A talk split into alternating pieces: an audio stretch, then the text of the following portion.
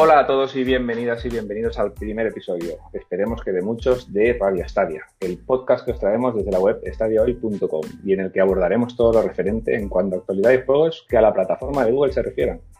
Yo soy Víctor Bosch, redactor en estadiahoy.com y director de este podcast. Desde que toqué mi primera consola, un Atari 2600, no he parado de jugar a todo. Y en todos los dispositivos posibles. Disfruto sobre todo las aventuras para un solo jugador y los roguelike de calidad. Han marcado mi vida Hideo Kojima y Hironobu Sakauchi. Junto a mí paso a presentar al equipo que dará vida a este espacio de radio enlatada. Cubriéndome las espaldas desde tiempos inmemoriales y director de la web estadiohoy.com, Felipe Muñoz, informático de profesión y un geek de primera categoría. ¿Qué tal, amigo? Hola, Víctor. Buenos días. ¿Qué tal? Muy bien. Aquí para acompañarte en esta aventurilla. Muy bien, de puta madre. Y tenemos también hoy por aquí a Alberto Berchi, cineasta y diseñador de videojuegos. Trabaja en una empresa de desarrollo de realidad virtual, gamer desde los cuatro años. Increíble, qué, corta edad. Amante del género del sigilo y los juegos cortos.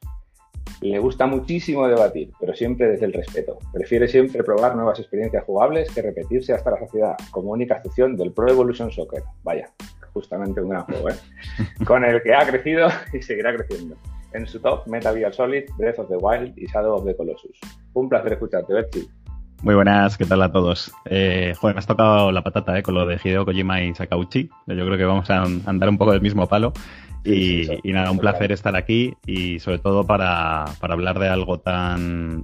Yo creo que, este año va a dar mucho que hablar, que es Stadia, y, a ver si conseguimos así un poco, pues bueno, eh, extenderlo y darlo a conocer y evangelizar esta gran plataforma que es. Pues sí, la verdad es que sí. Empezó un poco con un, con un traspiés, con, con ese arranque sin, sin, saber muy bien qué es lo que era y cómo iba a funcionar y tal, pero parece que va vaya cogiendo forma.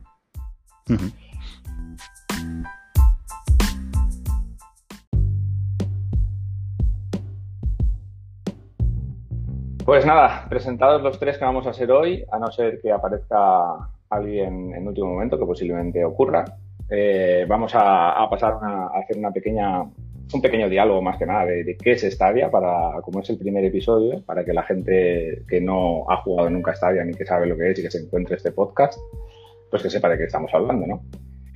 Eh, Stadia es la plataforma de juego en streaming o en la nube que nos ofrece Google, ¿no? Es una plataforma para poder jugar sin consola y, y sin, muchas ataduras. Con ella podemos jugar en cualquier dispositivo, con un navegador web, ya sean portátiles o ordenadores de sobremesa.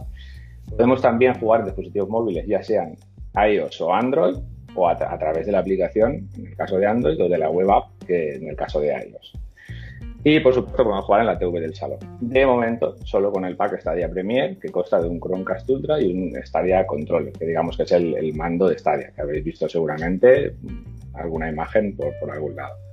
Existen dos tipos de suscripción. en realidad existe solo una, pero vamos a, considerar que existen dos. la básica, que es en la que no pagaremos nada por jugar, tendremos una resolución hasta 1080p y no tendremos acceso a descuentos ni a juegos mensuales. Por eso, pues al no pagar no tenemos acceso a nada más que a jugar. Y en la Pro, que es la, única suscripción que realmente existe, en la que pagaremos 9,99 euros al mes, la resolución podrá ser hasta 4K con HDR recibiremos todos los meses unos juegos que, nos va dando Stadia y numerosos descuentos para la compra de juegos y complementos, que en la modalidad de, digamos, básica de no pagar, pues no tendremos. En las dos modalidades de juego tendremos que comprar los juegos y ya serán de nuestra propiedad para siempre, nuestra propiedad virtual, entiéndase. Porque los juegos físicamente no los vamos a tener. Los juegos no podremos jugarlos si dejamos de pagar. Esto en la modalidad Pro los juegos que nos dan todos los meses, si dejamos de ser pro, no podremos jugar a estos juegos que hemos reclamado. Pero en el momento que volvamos a pagar, toda nuestra biblioteca de juegos reclamados del pro volverán a estar disponibles para jugar. Pues más o menos esto es lo que ofrece Stadia, así a grosso modo. Después tenemos muchos matices y muchas cosas. Lo más importante que nos tenemos que quedar es que no hace falta una consola, no hay descargas, no hay actualizaciones, no hay esperas. Simplemente es coger tu dispositivo y empezar a jugar. Nada, básicamente esto es lo que nos ofrece la plataforma de Google. Bueno, te matizo, Víctor, eh, una cosilla, eh, que sí que podremos encontrar descuentos, eh, aunque no estemos suscritos a, a Stadia Pro, ¿no? Pero sí que es verdad que tendremos unos descuentos más agresivos con la suscripción a Stadia Pro. Sí, por supuesto, hay ofertas y descuentos, pero los, los descuentos, digamos, ligados al Pro, pues son siempre más interesantes. Exacto. Sí, como digo, eh, esto es a grosso modo. Pues aquí hay un montón de matices y de cositas que ya iremos debatiendo y hablando en los siguientes episodios.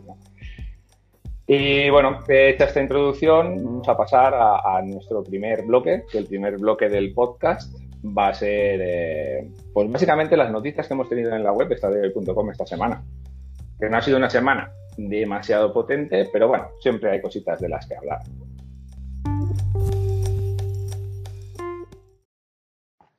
Vamos a empezar por, la llegada de Madden 21 por parte de Electronic Arts a, a, Stadia. Ha llegado un poco sin hacer ruido, ha llegado de golpe, como la mayoría de cosas que nos encontramos en Stadia. Eh, y encima ha llegado muy fuerte con un fin de semana gratis. Eh, lo curioso de esta noticia, por lo menos por mi parte, es que llegue Madden y no llegue FIFA. Yo supongo, desde mi, desde mi punto de vista, que esto, pues nada, ha sido una decisión estratégica para, para darle cancha al mercado estadounidense, que posiblemente sea el feudo más potente de Stadia en este momento. ¿no? ¿Qué opináis vosotros? Sí, yo creo que van por ahí los tiros. Vamos, eh, lógicamente creo que no tenemos los datos, pero creo que es lógico pensar que, hay más usuarios activos de estadio ahora mismo en Estados Unidos y lógicamente allí el público pues probablemente todavía juegue más a Madden, aunque FIFA crece cada año, yo creo. Eh, pero bueno, yo lo he probado, eh, ya que estaba gratuito, y a mí la, la cosa que me escama un poco es que sinceramente soy incapaz de decir si es la versión Next Gen o la versión normal, porque también es verdad que lo mira en YouTube y no veo muchas diferencias entre una y otra, eh, pero sobre todo que no esté claro no me acaba de gustar. Y, teniendo en cuenta que tenemos otros ejemplos como el de NBA, que no llega a la versión Next Gen, sino que llega a la versión normal, son cosas que ya lo comentaremos luego, pero que me molestan un poco de Stadia, ¿no? Se supone que parte de su gran virtud es la potencia que tiene y que luego te encuentres con versiones eh, de la generación anterior, pues claro, le quitan un poco valor, eh, sobre todo para intentar recomendárselo a, amigos y demás, ¿no? En plan, no te compres una consola Next Gen, cómprate Stadia, pero claro, hay juegos que igual te, toca jugar a la versión de la anterior generación. Sí, bueno, esto no lo hemos comentado en el que es Stadia, pero para que os hagáis una idea, así a grosso modo también, de que Stadia tiene una potencia que estaría eh, a caballo entre las consolas de la vieja generación ya, la PlayStation 4, aunque sean la versión más potente, me da igual la Pro, la Xbox One X, y las nuevas consolas, que serían la PlayStation 5 y la Xbox Series XS, ¿no? Entonces, Stadia está más bien en la parte potente, más bien tirando a la nueva generación, a ver, sí, Yo, sí, te voy a matizar una cosa, que es verdad que cuando presentaron Stadia, o sea, se habla de que una única instancia de Stadia eh, tiene una potencia de 10 teraflops. Eh, que, efectivamente eh, está a caballo entre ambas generaciones. Pero lo que sí que hablaron eh, es que al final un desarrollador pueda aprovechar la potencia de varias instancias, es decir, de varios servidores, y de hecho hicieron una demo técnica de un benchmark con fluidos y agua y demás, por lo cual tú le puedes sacar partido a la potencia de varias tarjetas gráficas al mismo tiempo, algo que no puedes hacer en consola.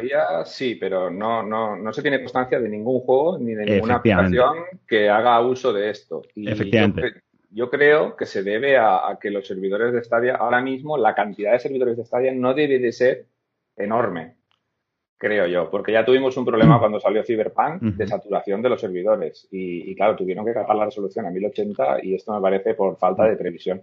Yo creo que debe ser tanto por eso como porque sinceramente es la historia de siempre, la pescadilla que se muerde la cola, que es a qué desarrollador ahora mismo le compensa desarrollar una versión exclusiva de Stadia que aproveche todo el potencial si luego no, la va, no va a poder poner esa versión en, otras consolas, ¿no? O sea, es un poco lo de siempre. Si no hay parque suficiente de usuarios, ¿para qué te vas a esforzar en desarrollar una característica tan exclusiva? Por eso tengo muchas ganas de que lleguen los juegos exclusivos de Stadia, porque creo que le empezarán a sacar partido a esto.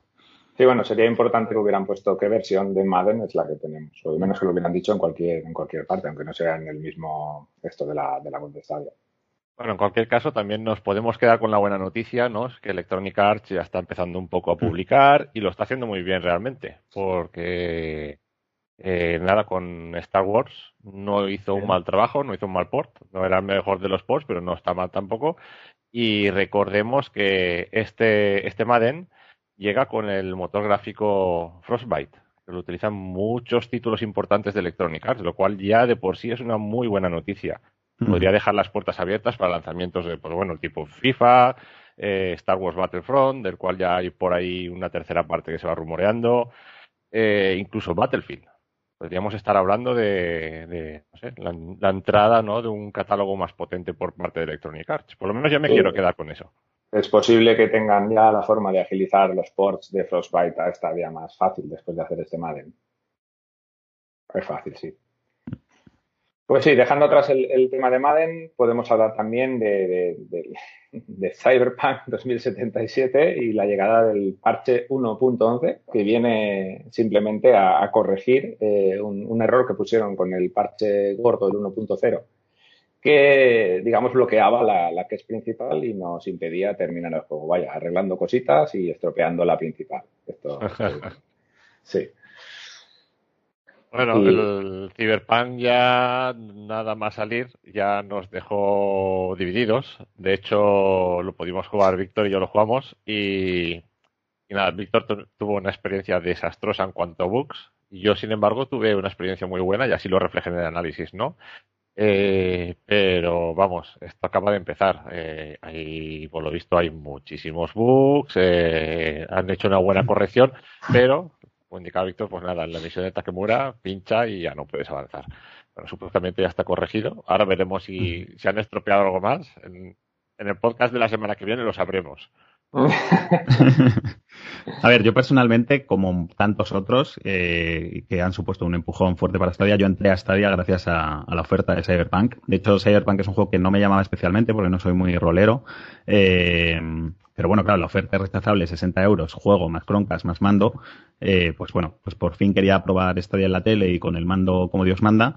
Y, dije, bueno, pues me lanzo. Y la verdad es que el juego efectivamente va mucho mejor que, por ejemplo, en PlayStation 4 o Xbox One, pero al final, pues bueno, te encuentras con sus bugs y, entre que eso y que tampoco me está entusiasmando porque digo que el género no, no es muy mío, pues de momento lo tengo aparcado. La verdad, estoy jugando a otras cosas y digo, pues mira, ya cuando el juego esté arreglado y, esté como prometieron que iba a estar, pues ya lo jugaré y al menos, pues así que, que lo jueguen todo su esplendor. Sí, yo creo que como tú, Alberto, hay multitud de gente que está esperando a que el juego esté por lo menos en un estado jugable sin, sin que parezca un festival de bugs. Porque, a ver, nosotros lo hemos podido jugar en varias plataformas, en PC, en Stadia, y hay que decir que la versión de Stadia, dentro de, si lo consideramos consola, es la mejor versión, indudablemente. Sí, pero sin duda alguna, es la mejor versión. ¿Que el juego está lleno de bugs? Sí, por supuesto, igual que en todas las otras versiones, pero es, es completamente jugable. Bueno, hasta este fallito que pusieron en el parche 1.0, que nos dejó sin poder terminar la cosa principal. Pero, pero sí, sí, la verdad es que es, muy gordo lo que ha hecho CD Projekt y, y a ver si con el tiempo lo van arreglando y toda esta gente que, como en tu caso, se ha dejado el juego aparcado hasta que lo arreglen, pues puede retomarlo, porque la verdad es que el juego se lo merece. Es un juegazo que tiene muchos, muchos puntos buenos, como reflejo Felipe en su análisis, pero por desgracia eh, también tiene muchos malos. Aquí, ojo, que podríamos entrar en plan conspiranoico, eh, porque igual que, por ejemplo, Nintendo tuvo la suerte de sacar un Animal Crossing justo antes de una pandemia y eso le llevó a vender 20 millones de unidades como si nada, eh, claro, podríamos decir, pues, si nos ponemos, ya digo, en plan conspiranoico, decir, ¿cuánto habrá tenido que ver que, es que bueno que el acuerdo entre Google y Cyberpunk para que luego la versión de consolas vaya tan nefastamente mal, ¿no? Porque, joder, es un punto de venta buenísimo para Stadia, ¿no? En plan de, mira, en tu consola va fatal, pero aquí lo puedes jugar gratis, y luego ya si quieres paga el Pro. Eh, lógicamente no ha sido así, pero que es que le ha venido genial. O sea, ha sido una, casualidad bendita para Stadia y, yo creo que mucha gente habrá dado el salto. Más, más que esto que dices, que sí, la verdad es que el, el port de Stadia ha salido muy bien. Pero es que el port de Stadia hay que, hay que buscarle un poco la, la vuelta de tuerca, porque no lo ha hecho CD Projekt directamente, lo ha hecho una, una, tercera empresa. Y, y, sí, esta gente lo ha, lo, ha hecho perfecto, vaya. posiblemente sea uno de los mejores juegos en, en Stadia, de los, de los juegos más potentes gráficamente aunque tiene todos estos bugs y todo el rollo, pero el desempeño es prácticamente perfecto. Eh, y, y, hostia, sería una conspiración brutal esto, sí. pero está claro que Google habrá pagado una gran cantidad de dinero para que el juego en Stadia está como está. Yo aquí también pienso que, bueno, sabéis, no voy a descubrir a las Américas, que el, a nivel comercial, pues Stadia, eh, ¿no? flojean algunos puntos. Eh, aquí yo creo que sí que hizo un muy buen trabajo. Eh, porque la versión de Cyberpunk en principio, bueno, a la prensa solo se mostró en PC, ¿no? Según, según hemos podido leer en distintos medios. Y entonces eso supuso quizá eh, que, que desde Stadia supieran que las versiones de consola, cuando no las estaban mostrando, era por algo. Era por algo. A la salida del, del The Witcher, el, bueno, antes estábamos en otro medio, Víctor y yo, y, pudimos comprobar que en una de las ferias se mostraron el de Witcher en, su versión de Xbox, por ejemplo, ¿vale? Eso ya te da, ya te da que pensar que CD Projekt no muestre eh, ese juego en otras plataformas, sino que lo muestre en PC. Entonces aquí Stadia estuvo, estuvo lista y, lanzó el juego con la promoción del mando que fue, vamos, lo que catapultó realmente Stadia en, Navidades. Y, se notó mucho, se notó mucho. Entonces, mm, nosotros estuvimos exigiendo la clave por muchos medios, eh, a CD Projekt directamente, a mucha otra gente, y, y, por supuesto no nos la dieron porque no se la han dado a nadie. La clave de Stadia me refiero. Eh, ellos solo, como el, propio Adam Stiwinsky, o como se pronuncia su apellido, el CEO de, de CD Projekt, dijo en su disculpa en YouTube, eh, las claves solo se dieron en PC y por eso las notas fueron tan altas de salida. No dieron las claves de consola porque estaban terminando el parche, que tal, que pascual, que después se ha demostrado que esto era todo un fake porque ni parche ni nada, el parche, el juego está totalmente roto. Y, y este ha sido el asunto, vaya, que, mm. no hemos tenido clave para hacer el para hacer el análisis hasta que hasta que sale el juego y por nuestros propios medios lo hemos podido hacer. Aunque después, todo tengo que decirlo, nos han dado la clave. Mm. A ver, de Stadia, o sea, de Stadia, perdón, de Cyberpunk, yo creo que se ha hecho prácticamente todo lo que se podía decir, aunque más que se diga, eh, pero a mí sinceramente me parece literalmente una estafa. O sea, porque yo podría haber entendido que, bueno, tú saques el juego, al final todos estamos acostumbrados a eh, los juegos de mundo abierto son grandes, son proyectos ambiciosos, suelen salir con muchos errores que luego se van corrigiendo, pero si no, si simplemente lo hubiesen sacado sin más, pues bueno, mira, todavía lo entiendes. El problema es que encima vayas, pues eso, ¿no? Ocultando versiones de consola que sabes que funcionan mal, que una semana antes del lanzamiento salga alguien de C Project a decir que los jugadores eh, les va a costar mucho encontrar bugs dentro del juego. O sea, eso no tiene ningún sentido. O sea, ahí claramente estás eh, mandando un mensaje erróneo de algo que sabes que ya funciona como funciona y lo que se han asegurado aún así son unas ventas, vamos, eh, de cientos de millones de, de euros. Ha habido muy pocas devoluciones a pesar del ruido que ha generado en Internet y eso es dinero que tienen ahora mismo ellos en sus arcas y ya con el tiempo pues van arreglando el juego. O sea, a mí sinceramente lo que me parece mal es el comportamiento que ha tenido CD Projekt, que han salido en su defensa pues todos los, los seguidores de, este, de esta empresa pero yo, si no hubiesen dicho nada y el juego hubiese salido mal, pues digo, pues mira, es un mundo abierto, falla, ya lo arreglarán. Pero el problema es ir ocultando información, eh, dando falsos mensajes y a mí eso es lo que me molesta un poco, sinceramente. O sea, yo es que ah. no lo veo normal a ti yo creo que a todo el mundo. ¿eh? Lo que han hecho es inaceptable, directamente inaceptable. Aún así, con todo, es el estreno digital más grande de la historia. O sea, es mm. que esto está, lleno de, incongruencias todo esto de, Cyberpunk. Yo, sí, vamos a reclamar, vamos a devolverlo. Eh, no. A ver, yo estas cosas las equiparo a, creo que fue Calderón, ¿no? Cuando se presentaron las eh, elecciones del Real Madrid, que dijo, si me ficháis, o sea, si me votáis, voy a traer a Kaká, a Sesc y a, no me acuerdo quién otro dijo, y a Robén. Y claro, todo el mundo le votó y pensando que como Florentino cumpliría su palabra y luego tardó años. A, uno ni lo trajo eh, y los otros dos tardaron años en llegar. Entonces, claro, lógicamente, si tú te inventas las promesas, todo el mundo va a apostar por ti, ¿no? Pues esto es lo mismo. En plan, no, no va a haber bugs, eh, va a funcionar bien, no sé qué, pues, pues me compro Cyberpunk. Luego me encuentro con un juego que va a 18 frames por segundo en mi consola y, que la gente sale volando, los coches explotan y cosas así. Pues joder, es que es una estafa, ¿sabes? Literalmente. A ver, yo sinceramente pienso que es un juego que tendría que haber salido únicamente en Next Gen, pero evidentemente con 140 millones de consolas que hay por ahí distribuidas no, interesaba. Eh, pero también me parece triste, porque es un juego que se presentó, ojo, antes de que saliese la PlayStation 4. O sea, se presentó un año antes, en 2012, que es verdad que luego el desarrollo pleno no empezó hasta 2016, pero tú no puedes presentar un juego antes de la salida de una consola y que sea para la siguiente generación de esa consola. Pero bueno, en fin, sin duda lo arreglarán y, será el juegazo que es, pero, pero bueno, bastante deplorable un poco la, situación.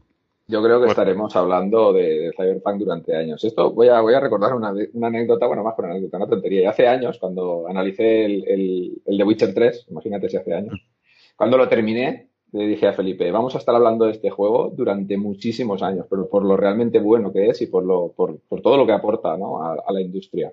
Y con este, con Cyberpunk, va a pasar lo mismo, pero por todo lo malo que ha aportado su salida a la industria. Vamos a hablar de él durante muchos años, pero no por lo bueno, sino por lo malo. Y bueno, recordemos que The Witcher 3 cuando salió también estaba rotísimo. Sí, bueno, sí, estaba roto, pero no al nivel de Cyberpunk. Claro. Ya, sí, eso, está claro. Yo no recuerdo ningún juego roto al nivel de Cyberpunk, ni Skyrim. Que, nada, nada, nada, Esta es un clásico que los juegos sean un tampoco, tampoco habían tantas expectativas a nivel de Cyberpunk con, con The Witcher. Sabíamos que sería un buen juego, pero era un juego en principio que venía de The Witcher 1 y de The Witcher 2, un poco de nicho más cerrado para los roleros, tal. Y, bueno, si algo nos enseñó el The Witcher 3 también es que CD Projekt eh, pues sigue sus trabajos y, y The Witcher sobre salir roto también ahora mismo es un juego muy sólido y, yo espero que Cyberpunk, que con el tiempo sea, sea un gran juego y corrijan todo esto. Eh, bueno, para mí ya lo es, ¿eh? pero que lo corrijan todo, mm. todo esto. Y aparte también hay que esperar, eh, acordaros que, que, tienen que lanzar su versión de multijugador, el modo multijugador también, que prometieron. Que expandirá mucho más el, el juego en sí. Pero bueno, sí, que es verdad que ahora las cosas están como está y toca esperar un poco. Bueno, si queréis vamos a zanjar el tema Cyberpunk ya y vamos a pasar a, tres lanzamientos que hemos tenido esta semana. Los vamos a comentar un poquito así por encima. Esta semana han llegado a Stadia God's Will Fall, un, juego de acción, vamos a decir, indie con toques roguelike. Tenemos el Tohu, que es un indie directamente a saco, o sea, en todo, en su propuesta y en su, gráficamente de todas sus formas. Y el Phoenix Point, un juego de estrategia con muy buena pinta. Yo la verdad no he podido probar ninguno de los tres. Si queréis empezamos hablando un poco del Phoenix Point. Eh, el juego de Phoenix Point eh, fue, bueno, el creador, os sonará la saga todos de XCOM, una saga de estrategia, bueno, básicamente una raza alienígena que quiere invadirnos y es estrategia pura y dura. pues el creador de la saga XCOM lanzó un Quick Starter, se, se desvinculó del estudio desarrollador y lanzó un Kickstarter con, con este Phoenix Point que sigue los, casi sigue los mismos patrones eh, prácticamente que, los últimos XCOM, ¿no? Y nada, tuvo éxito y se ha lanzado ahora pues en casi todas las plataformas. Estaba ya, llegó antes a PC, eh, creo que tenía exclusiva con Epic, con la Epic Store. y ahora llega a Stadia y la verdad es que el juego tiene, tiene muy buena pinta. A mí es un, un juego que me atrae bastante. No lo he podido probar aún, ¿eh? Por eso, pero bueno, a mí los juegos de estrategia no me gustan. Ya, ya me iré viendo un poco mis gustos, pero no, sí. Yo, vistas isométricas, vistas isométricas me gustan poco. Eh, y luego ya si encima es de estrategia, no sé, no, no me llenan. No me, me gusta tener más control sobre el personaje directamente. Eh, pero bueno, pero sin embargo, por ejemplo, me pasa, que también iréis viendo un poco de, de qué pie cogeo, en realidad virtual hay géneros que habitualmente no me gustan en plano y sin embargo en realidad virtual, eh, por el tipo de interacción que tienes, ganan bastante. Eh, por ejemplo, es el caso de los juegos de puzzles. Juegos de puzzles apenas juego en, en, consola tradicional, pero en realidad virtual son los que más me gustan, porque el tema de poder coger tú con las manos los objetos, mirarlos, encajarlos en otras piezas, y también hay juegos de estrategia en realidad virtual que están muy bien, porque tú puedes, por ejemplo, coger físicamente a las tropas y moverlas de un sitio a otro, entonces te sientes como una especie de semidios eh, observando el mundo y, y gana. Oh. Eso es una perspectiva diferente, un tipo de interacción distinta y, y me gusta más, la verdad. Sí, bueno, la realidad virtual es que cambia las reglas del juego. Entonces, lo que puede no gustarte, pues puede cambiar totalmente cuando, cuando lo pones en la realidad virtual, ¿no? Y los juegos de estrategia no es que sean muy fuertes, la, verdad es que me gustan mucho, pero todos pecan para mi gusto de lo mismo, de una dificultad brutal. O sea, toca ponerlos en fácil o muy fácil si no quieres acabar con tus tropas mordiendo el polvo en, cinco segundos. Pero algunos sí que me han parecido muy interesantes, la verdad. El, último Gears Tactics me parece un, juegazo. Es una, es una pasada. Lo he podido jugar en PC y es una pasada.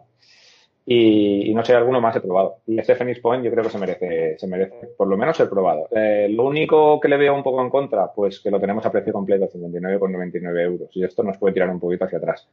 Quizá en alguna oferta, eh, pues pueda estar a un precio, a un precio más apetecible.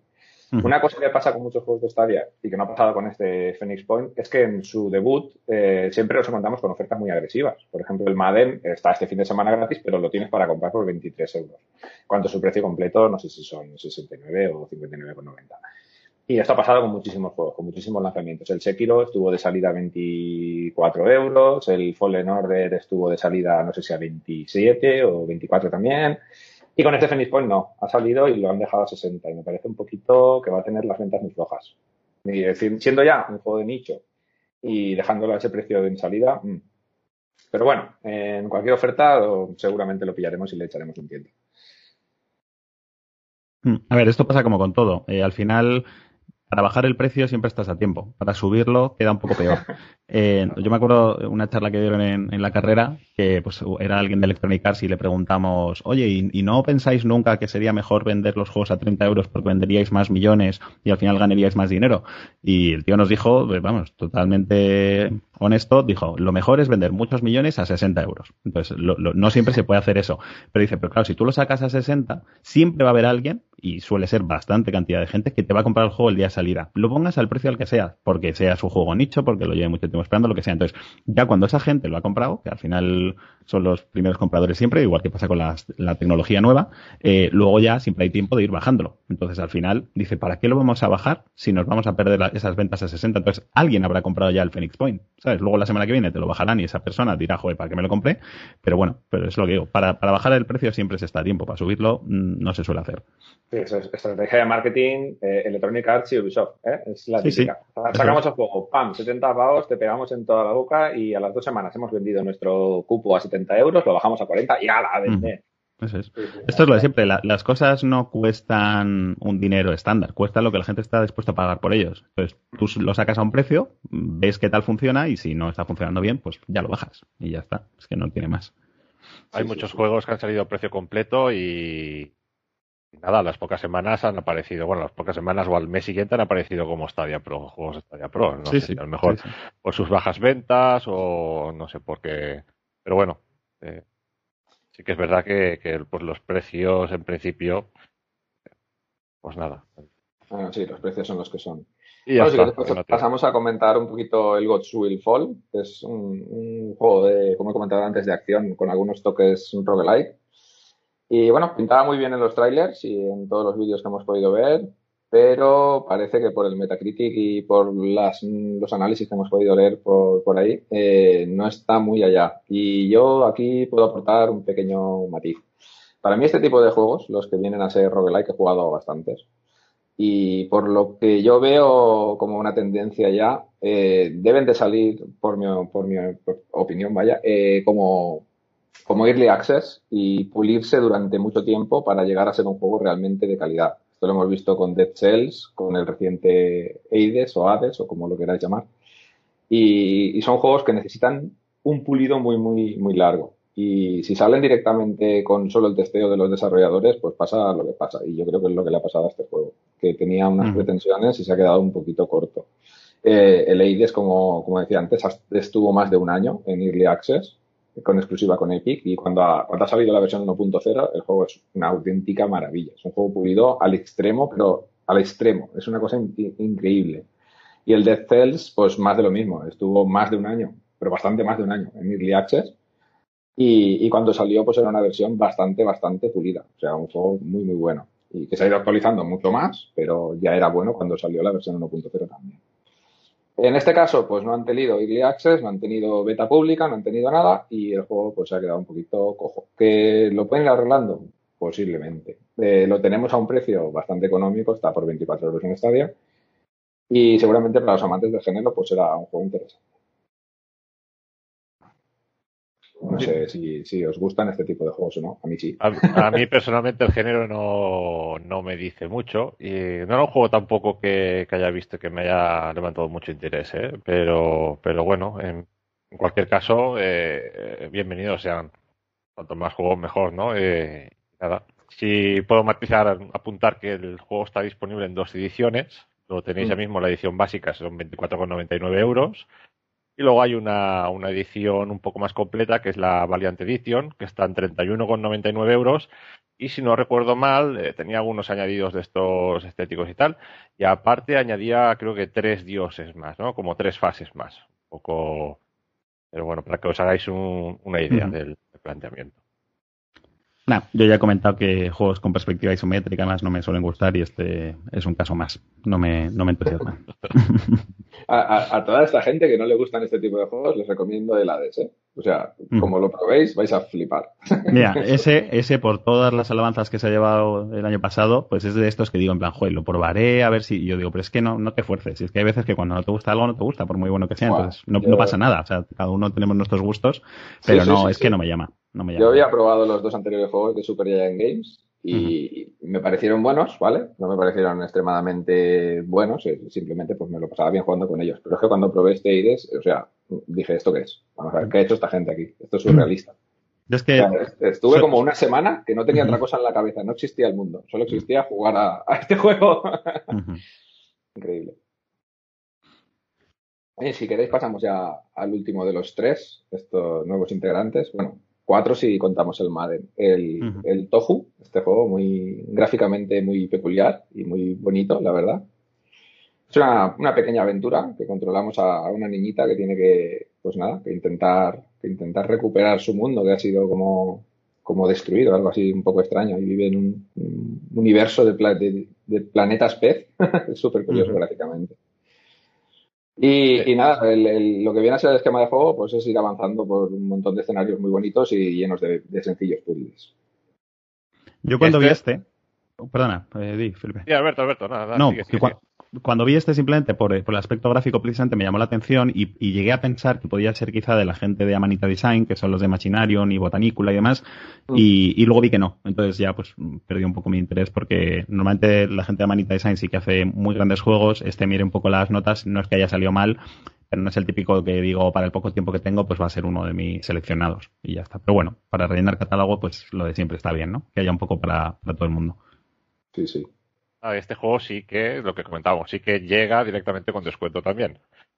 No es mucho, pero bueno, Toho es un juego que está disponible, bueno, eh, su precio original son 12,99 y ahora mismo tenéis un pequeño descuento que sobre el juego que se queda con 11,69 euros. Bueno, no está mal tampoco. El precio ya de por sí es reducido, pues mira, pues si nos ahorramos un eurillo, pues este, este, Felipe, dentro de poco tendremos análisis, ¿no? En estadiohoy.com. Esperamos, esperamos tener análisis del Tohu en breve. Eh, nada, como bien apunta Víctor, es un juego de, puzzles en el que una niña pues tiene que salvar al el mundo de los mundos pez, ¿no? Que, están amenazados por, por un por un enemigo, ¿no? Por el cubus. Y, y nada, en principio no sé, para, para los amantes de los puzzles y tal, pinta bien. Es un juego en principio no muy largo, no excesivamente largo, más bien corto. Pero bueno, por el precio que tiene, no, tampoco se le puede pedir mucho más. Y el apartado artístico a mí me parece soberbio. Otra cosa, luego será a nivel jugable. Creo recordar que este juego incluía eh, la banda sonora del. Ostras, no me sale ahora. Ahora lo miro y os lo digo. El, director de la banda sonora era, era alguien importante. Alguien conocido, ¿no? Sí, Christopher Larkin. El, ah, Christopher Larkin. Sí, es el que, el que hizo la banda sonora de Hollow Knight. De Hollow Knight, sí. Hollow Knight es un juego que se ha llevado muchísimos medios, notas sobresalientes, de 9 para arriba. Entonces, si no lo habéis jugado, pasa como con el Aides. Este es un juego que rompe, rompe su medio. el Hollow Knight. Me estoy mirando que, Perdón, no, simplemente que habías comentado antes lo de, la, duración. Me he metido en la página esta de How Long to Beat y aparece que, bueno, que la, historia principal unas tres o, o sea, perdón, unas cuatro horitas y media más o menos. Un poquito más. Cortito, cortito. Sí, sí, Que me encantan, ¿eh? Eso ya, ya lo comentaré más adelante, pero yo soy muy fan de los juegos de, de cuatro a ocho horas. Yo también. Yo mm. apoyo esa moción. Pero no sé Cyberpunk, que podría durar 400 más y estaría enganchado también. Yo, hay juegos que pagaría no la versión Premier o Premium o lo que sea, sino la versión corta. ¿Sabes? Pagaría más porque me quiten la morralla y me dejen ir al grano. ¿sabes? pagaría la, versión sin relleno. Eso es, eso es. Si existiera, ¿eh? Las 80 misiones de, basura de ir aquí, ir allá, volver, traer esto, esto no. Efectivamente, es, es que eso es, es, literalmente dinero que pierdes de, tu tiempo, que no puedes invertir en otras cosas. Pues oye, mira, pues pago, seguro que lo que, lo que me cobrarían por acceder a esa versión es menos que, el, que lo que voy a perder con mi tiempo. Sin duda. Sí, bueno, esto cuando llegas a cierta edad, que me parece que estamos los tres ya más o menos por ahí, eh, esto lo, lo, valoras mucho más. ¿eh? Antes, cuando te daban un juego tipo Final Fantasy, el que tú quieras, me da igual, pero te daba igual que durara 80, 100, 800, da igual, eh, incluso mejor. Pero ahora cuando te pones con un juego así dices, uff. Mm. Eh. Claro, yo, siempre digo lo mismo, cuando éramos pequeños, pues, no sé vosotros, pero vamos, yo tenía tres, cuatro juegos como muchísimo al año, pues no, los que me pedía por Navidad, un par que, me, que caían de regalo igual a mitad de año y demás, pero entonces claro, pues es verdad que te gustaba que un juego durase más, además los cambiabas con los vecinos eh, y así tenías más a lo que jugar, pero hoy en día es al revés, hoy en día tenemos tanta sobresaturación de títulos y tan poco tiempo para jugarlos que por favor, o sea, juegos al grano, no, yo, yo entiendo que existe, yo siempre soy fan de que el juego se pueda acabar pronto y luego que haya todo el contenido que quieras opcional, para la gente que lo quiera disfrutar durante cientos de horas, estupendísimo, pero por favor, que haya una forma rápida de ir al grano porque no me quiero quedar a medias con la historia. Hay juegos que yo no empiezo literalmente porque sé que requieren 40 horas para saber el final de la historia. Digo, pues no, para quedarme a medias, pues no, ni, ni empiezo. Si no sabes cuántos finales he visto yo en YouTube por no tragarme toda la morralla. Eso es. Sí, sí, sí, sí, sí, sí, Como comentabas antes, los juegos no los cambiábamos, ¿no? Yo con Felipe me he llegado a cambiar consolas. Sí, sí, sí. Literalmente, sí, sí, sí. Desde, desde la Mega Drive Super Nintendo. Sí, tal cual, tal cual. Y bueno, nada. Bueno, pues nada, vamos a cerrar el, bloque de noticias y, bueno, vamos a cerrarlo, mmm, vamos a, cerrarlo ya uniéndonos con, lo que va a ser el debate nuestro de la semana. Y he querido, he querido meter en el bloque de noticias los juegos pro de, este mes de, febrero, que en principio van a ser, van a ser solo tres, ¿vale? En principio, digo en principio porque puede ser que se añadan algunos más, como ya ha pasado más de una vez en los juegos pro de esta vida. Tenemos como juego gordo, pongo las comillas, ¿eh? Journey to the Savage Planet, un juego de, de, una desarrolladora que curiosamente compró Google, o sea que es parte de los estudios internos de Stadia y nos llega una versión especial, creo que se llama Neighborhood Edition o algo así, uh -huh. que es una versión con algunos añadidos eh, específicos de Stadia. Después tenemos el Lara Croft and the Temple of Osiris, este juego de vista isométrica, digamos spin-off de las aventuras de Tomb Raider con Lara Croft como protagonista. Y después tenemos un, un, otro roguelike, este muy bueno, la verdad, Enter the Ganglion y, y, nada. Estos van a ser en principio los tres juegos que nos va a ofrecer Stadia Pro este mes. No sé qué os parecen o si tenéis alguna preferencia por alguno de ellos, si tenéis ganas de probarlos o ya los habéis jugado. A ver, del Journey to the Savage Planet, la, la edición es Employee of the Month Edition. Esto, esto. Eh, y lo de Neighborhood me sonaba al, al, al Hello Neighbor o algo. Hello Neighbor, sí, sí, sí. Has hecho un popurrí ahí chulo. Sí, Oye, sí. Un, un, crossover no estaría mal, quizá. ¿eh? Hemos inventado ya un nuevo género y un nuevo juego. Eh, este, no sé, lo veo curioso, pero bueno, veo, yo en general veo un mes flojito si no añaden nada más, tres juegos solos, tampoco hay ningún juego así que me llame excesivamente la atención. Eh, en Terre de Gungeon, Víctor hizo el análisis en la web en estadiahoy.com, lo podéis encontrar eh, recientemente. Es un muy buen juego, pero claro, es lo que estábamos comentando antes, ¿no? No, no es particularmente no es mi estilo y, y, con estos tres juegos se me queda, no sé, sabor a poco, a poco este mes, ¿no? Yo creo que añadirán algún juego más a mitad de mes o, o, incluso, incluso te diría más. El mismo día que los añadan nos llevaremos alguna sorpresa. Estamos hablando que este podcast lo estamos grabando el domingo. Deberían domingo, de salir, domingo 31. Domingo 31. Deberían de salir los juegos eh, mañana mismo. Entonces no tenemos esa información, pero yo creo que se añadirá alguno más de última hora y me huelo cerca ya, no sé si como juego pro, lo dejo también por ahí, aprovecho mi intervención, eh, Rainbow Six. Uh -huh. Pues no estaría mal. No estaría mal. Eh, sí, a ver, mira, mañana es mi cumple justo, o sea que todo lo que venga mañana eh, lo agradezco como regalo. De, de estos tres, eh, pues a ver, el, el Journey to Savage Planet es el que más me llamaría, pero me pasa un poco lo mismo. Tengo ahora mismo tal cola pendiente de juegos por jugar que no lo probaré un poquito, que es lo bueno que tiene Stadia, que, que sí que me permite igual jugar media horita o una horita un juego al que de otra forma nunca jugaría, porque diría, tengo que descargarlo, esperar a que se instale, ver primero si tenía espacio en la consola para instalar algo así y juego que jamás probaré. Sin embargo, aquí digo, bueno, mira, en un momento dado, eh, pues le doy al botón de play en este juego, pruebo un poquito y al menos ya, ya he visto si me ofrece algo nuevo, he visto algo distinto y eso me gusta mucho de Stadia. Y luego el de Lara Croft creo que está bastante bien el juego, pero ya he comentado antes que no soy de, de, perspectiva isométrica, prefiero los... Y tengo pendiente el Rise of the Tomb Raider, por ejemplo, ahí en la lista. Y el Enter the Gungeon creo que, como habéis dicho, es muy bueno, pero lo mismo, no, no soy muy fan de esos juegos, pero lo mismo, no descarto jugarle media horita, una horita para, pues yo que sé, para desconectar el cerebro entre otros juegos, vamos. Bueno, pues Un mes flojito. Dicho, sí, eso, correcto, es lo que iba a decir. Mm. Yo lo veo un mes flojete. Los tres juegos sí. son juegos que ya son viejos, porque ya han salido en plataformas anteriores. El Enter the Garden no sé exactamente de qué año es, pero y el, el Lara Croft the Temple of Osiris es un juego de móviles. Sí, sí, sí. O sea, e, estos juegos tienen ya su tiempo. Entonces, eh, ojalá tenga razón Felipe y añadan algo, porque después de venir del mes pasado, que teníamos como juego gordo el Fórmula 1, un juego de precio completo. O sea, bien, un juegazo, aunque es de nicho también, pero juegazo. Y, y, los otros, ¿cuántos habían el mes pasado? Un montón. Mes pasado cinco. Ah, o sea, el mes pasado, bueno, el mes pasado, este mes, todavía estamos en enero. Teníamos el, Hotline Miami, el Figment, el Alien de Secret of Seasons y el hijo, la historieta esta, muy bien también. O sea, un mes bastante bueno, contando que el Fórmula 1 es un juegazo. Este mes, pues sí, viene un poco flojete. Yo, de hecho, lo digo más, claro, a mí el Fórmula 1 es el juego que me ha hecho darme de alta en Stadia Pro.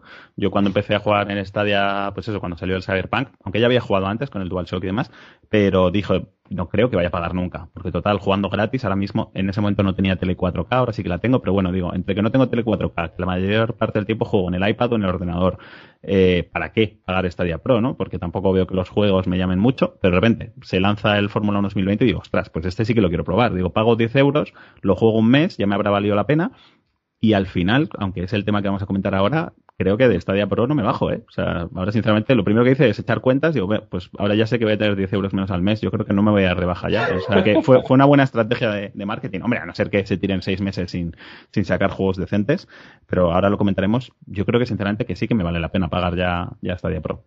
Pues si queréis enlazamos ya con lo que viene a ser el tema de debate de esta semana, o sea, el tema central del podcast, eh, que va a ser si, si realmente vale la pena pagar el Pro por lo que ofrece, que como hemos comentado al principio del podcast, nos ofrece la posibilidad de jugar en resolución 4K y con, la calidad HDR y los juegos que tenemos gratis, y pongo las comillas otra vez porque es el pago de la suscripción, eh, cada mes. ¿no? Esto, esto es un tema bastante, bastante interesante porque cuando apareció Stadia era como una de las, de las pegas más gordas, era hostia, hay que pagar para jugar, que no, hay que pagar para jugar, solo hay que pagar por los juegos, pero si quieres jugar con 4K y acceder a estas ventajas, pues sí, sí que hay que pagar para jugar. Entonces, ¿vale la pena pagar estos 9,99, que es lo que cuesta ahora mismo en, Europa, euros?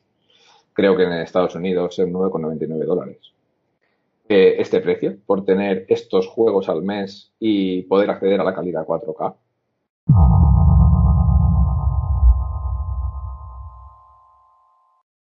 ¿Qué opináis? yo creo que, bueno, antes de nada, apuntando un poco, conseguimos en el tema, eh, quería apuntar que desde mayo del año pasado no se han vuelto a registrar solo tres juegos en, en Stadia Pro. Siempre ha sido más. Eso para, entiendo que ahora entrará un juego más. Eh, bueno, también es un poco aleatorio esto, pero nada. Yo creo que sí que vale, volviendo al tema, sí que vale la pena pagar esos 10 euros, pero sí que me gustaría matizar que, quizá lo que menos me gusta de eso es, es el, añadido. O sea, pagaría los 10 euros por los juegos, pero no me gusta que la suscripción eh, me limite a jugar en 4K no, eh, y más cuando hay muchos juegos en 4K que no funcionan bien, básicamente. Entonces, o que no funcionan a 4K. Exacto. Entonces, si, si me vas a cobrar para jugar a juegos a 4K, el 4K tendría que estar muy bien. Hmm o por lo menos eh, eh, mínimamente, no ya no digo que funcionen a 4K, que no, que no lleguen a 4K, que aumenten un poco más la resolución, pero por ejemplo a mí me viene en la cabeza enseguida, en este caso, el, caso de Metro Exodus, del cual analicé también, tenéis el análisis en la web. Es un juegazo que, que se podía haber llevado un 9 perfectamente, un 8,9 y, y se llevó muy menos nota simplemente porque tú lo jugabas a 1080p y tenías una experiencia fantástica con el juego, pero si jugabas con tus Pro a 4K era injugable. Eh, era injugable. No, los frames, en, cuando salían 5 enemigos, estábamos hablando que, el juego tiraba 10 frames, 8, 12, injugable. No podías jugar en ese momento. Entonces, me da esa sensación, ¿no? Esa rabia, ¿no? De, decir, es, estoy pagando por jugar a 4K y el servicio que me ofrecen según qué juego no, es el, más óptimo. A ver, aquí el problema es lo de siempre, es eh, que aunque es difícil no hacerlo, la culpa no es de Google. O sea, esto es lo mismo que si tú pagas PlayStation Plus por jugar online y luego resulta que el online del Pro Evolution Soccer eh, es nefasto. O sea, ahí Sony no tiene ninguna culpa. Eso dependerá un poco de, cómo lo haya montado eh, Konami, porque los, servidores de FIFA, por ejemplo, son muchísimo mejores. Entonces, eh, tú podrías decir, joder, es que estoy pagando PlayStation Plus y luego el online del Pro va muy mal. Sí, bueno, pero el del FIFA va perfecto. O sea que el problema es que yo creo que recae más eh, la culpa sobre el desarrollador y cuánto esfuerzo le ha puesto a la versión de Stadia pero es cierto que como usuario da rabia. Dice, joder, si es justo la razón por la que estoy pagando y no puedo jugar este juego determinado en 4K porque todo lo demás hace que vaya mal.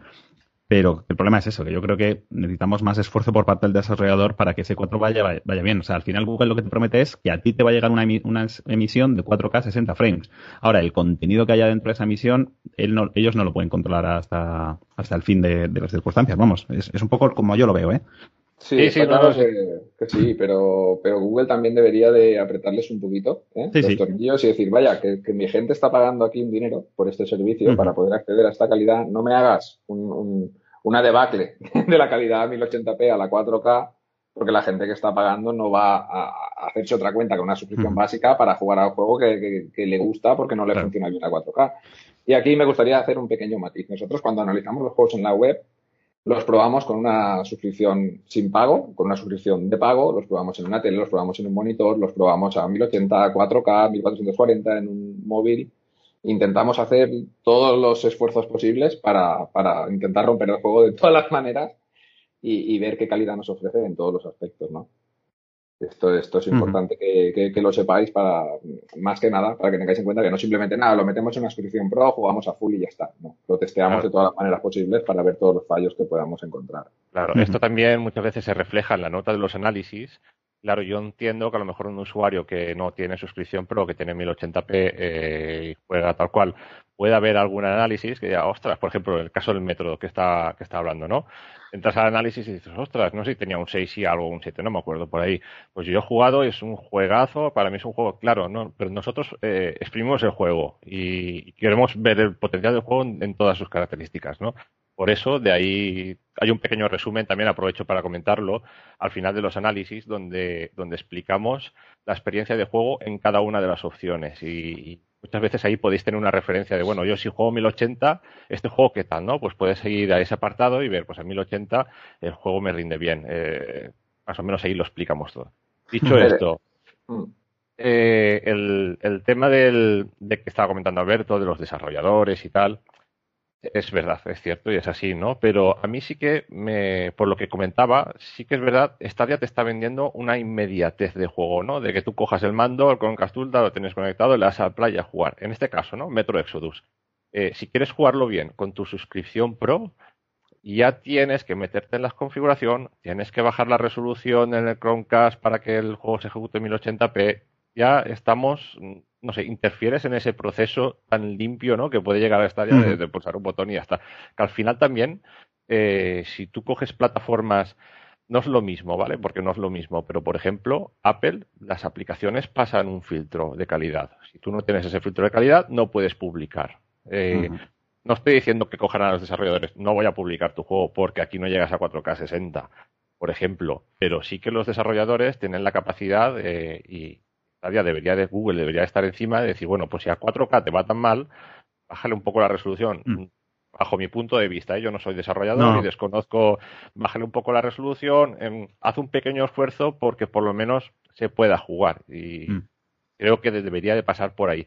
Tenemos un caso reciente, por ejemplo, eh, que estaba comentando con Víctor hace un par de días, eh, Watch Dogs, el, primer Watch Dogs, la, la, reedición que han hecho, que la podéis adquirir ya mismo en esta día de momento no lo recomiendo. Watch Dogs, eh, ejecutas el juego, no hemos podido conseguir que se escuchen las voces.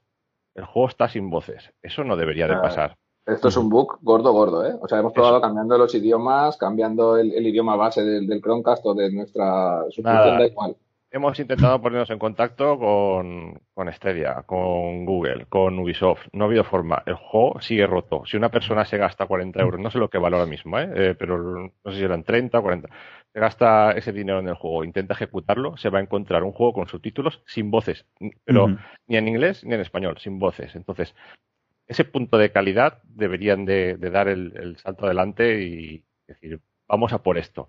Y aquí con la suscripción Pro si estás pagando para ofrecer un 4K, debería de tener en ciertos sentidos un poco más de calidad para mi mm. punto de vista. Estoy totalmente de acuerdo contigo. ¿eh? Iba precisamente a sacar el tema de lo del control de calidad, pero claro, eso yo quiero pensar que entra en conflicto con lo que ahora necesita Stadia, que es catálogo. Entonces, claro, eh, cuando ya eres Sony y tienes cientos de títulos o miles de títulos en tu consola, te puedes poner muy quisquillosa en plan de, mira, esto no te lo publico hasta que no me ofrezca este nivel de calidad, ¿no? Y por eso los, los controles de calidad de Sony son tan estrictos.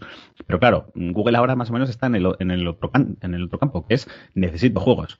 Y es como, bueno, mira, este si lo activas en 4K no va de aquella manera. Bueno, venga, lo metemos y ya luego me, prometes que lo vas a arreglar, ¿no? Sí, sí, venga, pues, pues, yo te lo publico, porque yo creo que está un poco necesitada de catálogo. Entonces eso es lo que habrá pasado. Podríamos entrar, lógicamente, a debatir si es mejor que el juego no estuviese a que esté y te ofrezca una mala experiencia y eso te haga pensar que es Stadia la que funciona mal y no, y no el juego, ¿no? pero bueno, totalmente de acuerdo, pero yo creo que es eso, que es que Google ahora está un poco en plan de por favor necesito juegos, más que que se pueda poner exquisita con, el nivel de rendimiento que ofrezca los juegos en sí. Bueno, pues ya, que has hablado de juegos, Alberto, y nos dejamos un poquito ya lo de la resolución, que ya hemos visto lo que opinamos cada uno, que es muy mejorable. Eh, eh, hasta ahora tenemos 16 meses de Pro, digamos, desde que Stadia nació. ¿eh? Hasta el momento actual, ya contando los del mes que viene, tenemos 69 juegos que han dado con la suscripción Pro. Algunos de ellos, vale, podemos decir que no hay muchas novedades, por decirlo así, pero algunos de ellos muy buenos. Si queréis hago un breve repasito. Tenemos el primer mes, dieron Destiny 2, todavía no era free to play, estaba en pleno auge, ¿vale? Eh, y, dieron este, este, este juego como, como, juego gordo, ¿no? Digamos. El primer mes solo dieron Destiny 2 y Samurai Shodown. Después tenemos eh, el Tomb Raider Definitive Edition en el segundo mes como juego gordo, o Farming Simulator 2019, que este ya estaba mm, ahí renqueando. Eh, ya estaba bastante viejo el Tomb Raider, pero bueno, estos primeros meses eran de arranque, no podemos tampoco ponernos muy, muy exquisitos. Después seguimos ya con Rise of the Tomb Raider y Tamper, dos juegazos, a mi parecer. Después tenemos el Guild, que si no recuerdo mal era o exclusivo o exclusivo temporal de Stadia, y Metro Exodus, mm, otro juegazo. Seguimos con Grid, Steam World Dig 2 y Steam World Quest en el mismo mes, estos tres. Los dos Steam World a mí me encantaron y el Grid también me parece un buen juego, no, no un gran juego, pero un buen juego sí. Ahí ya rompieron un poco la, la, dinámica de, dos juegos, uno más tocho, ¿no? por decirlo de alguna forma, y otro más. Y empezaron a, la, a partir de ahí se empezaron a lanzar más de dos juegos mensuales. Y creo que a partir de ahí vamos a ver de vez en cuando un juego más, más serio, pero ya empezamos a tener un, unos juegos un, pues, más indies y bueno, quieres Víctor sigue y le digo era por apuntar un poco al final, fondo de armario también, es lo que comentaba Alberto. Lo que nos hace falta es catálogo porque empezamos con un catálogo muy, muy, muy corto si lo comparamos con las, con las otras plataformas como puedan ser PlayStation, Xbox, que ya tienen muchísimos años y un catálogo súper extenso. Eh, seguimos con el mes de abril de 2020 que teníamos Serious Sam, Split Links, Stack, Stacks on Stacks y el Player Unknown's Battleground. Que este era, pues el juego grande, claramente era el Player Unknown's Battleground. Seguimos en mayo, que como apuntaba Felipe antes, es el último mes en el que solo se dieron tres juegos. Steam World Haste, eh, el último de los Steam World, bueno, creo no, no, el último de los Steam World no, todavía hay un par más que no habían dado aún. El Turing Test y el Zombie Army 4 Dead War, un multijugador bastante entretenido.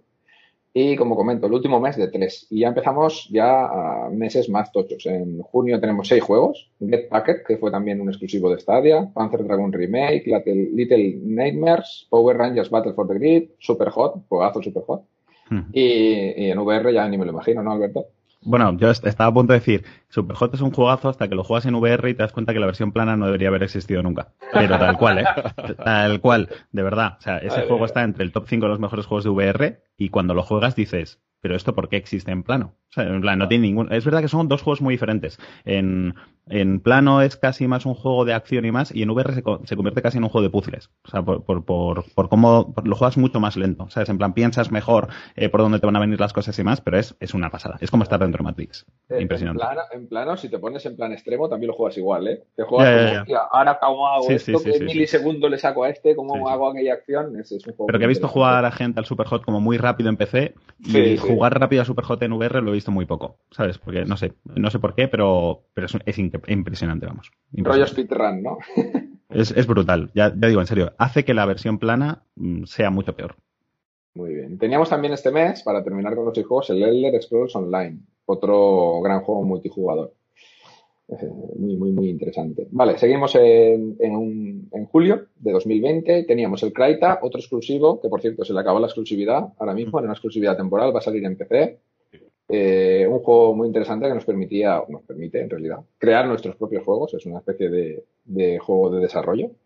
Monster Boy and the Cars Kingdom, otro juego muy, muy bueno la verdad, con una estética guapísima. Es un remake de un juego antiguo de 8 bits, si no recuerdo mal. Creo que no era de 16, era de 8. Steamwall Dick, que es lo que digo, faltaba todavía algún Steamwall. Orcs Must Die 3, que creo que todavía sigue como exclusivo, ¿no? De Stadia. No sé si es temporal, Felipe. Creo que sí. Creo que sí. No me hagas mucho caso ahora mismo, pero creo que está continuada como, exclusivo. Sí, yo diría que sí. Y el West of Loathing. ¿vale? Teníamos cinco juegos ese mes. Seguimos en agosto con cinco más. Metro 2033 Redux, eh, Strange Brigade, Conan, Just Shapes and Beats y Rock of Ages 3, Make and Break. Este mes sí que lo veo un poquito flojo. Es lo que iba a decir yo. Y si os dais cuenta, al principio empezaron con juegos así más serios, más importantes, y, empiezan a, no sé, ya no la calidad porque son juegazos. O sea, hablar de Metro 2033 Redux, ¿qué puedes decir? pero son juegos ya más antiguos que tienen sus años, que, que, eh, quizá no llaman tanto la atención como otros juegos, ¿no? Eh, ya se empiezan, pero en contra sí que empezamos a ver más cantidad, ¿no? Es un poco el, el baremo que, que tenemos un poco de todo. Este, en este mes estaba el Rock of Ages 3, que era juego de salida, aunque es un juego menor, pero era un juego de salida. Estaba en fecha de salida como juego pro. ¿vale? Salía aunque si no recuerdo mal ya estaba para otras plataformas también. No sé si era una edición como una especie de... No de remake, pero sí salió poco, simplemente salió un poco más tarde, ya está, creo. Mm, algo así. Bueno, seguimos en septiembre que tenemos el Super Bomberman R Online, que se ha convertido en uno de los free to play de Stadia. Ahora mismo puedes jugarlo sin suscripción ninguna, tranquilamente, y sin pagar nada. Directamente te conectas a tu cuenta de Stadia sin haberlo comprado, lo puedes jugar. Tenemos el primer Hitman, que aun siendo un juego que ya tenía su tiempo, el port para Stadia es una auténtica pasada. Si os gustan los Hitman, os recomiendo que le echéis un tiento porque en Stadia va de fábula y se ve espectacular. Hello Neighbor, Gunsport, Metro Last Light Redux, que es eh, la segunda parte del Metro 2033, y el Ember, que también no sé si, si sigue como exclusivo temporal o es un exclusivo total, no lo recuerdo ahora mismo, de Stadia. Era, creo que no sé si era temporal, no sé si llegó también a ser, estaba también en Steam. En, eh, era un juego, sí que era un juego que llegó, eso sí, en Early Access. Sí, sí que es verdad. Fue el primer, el primer Early Access que tuvo Stadia. Que no es que haya tenido muchos más, pero bueno, ahí queda ese hito.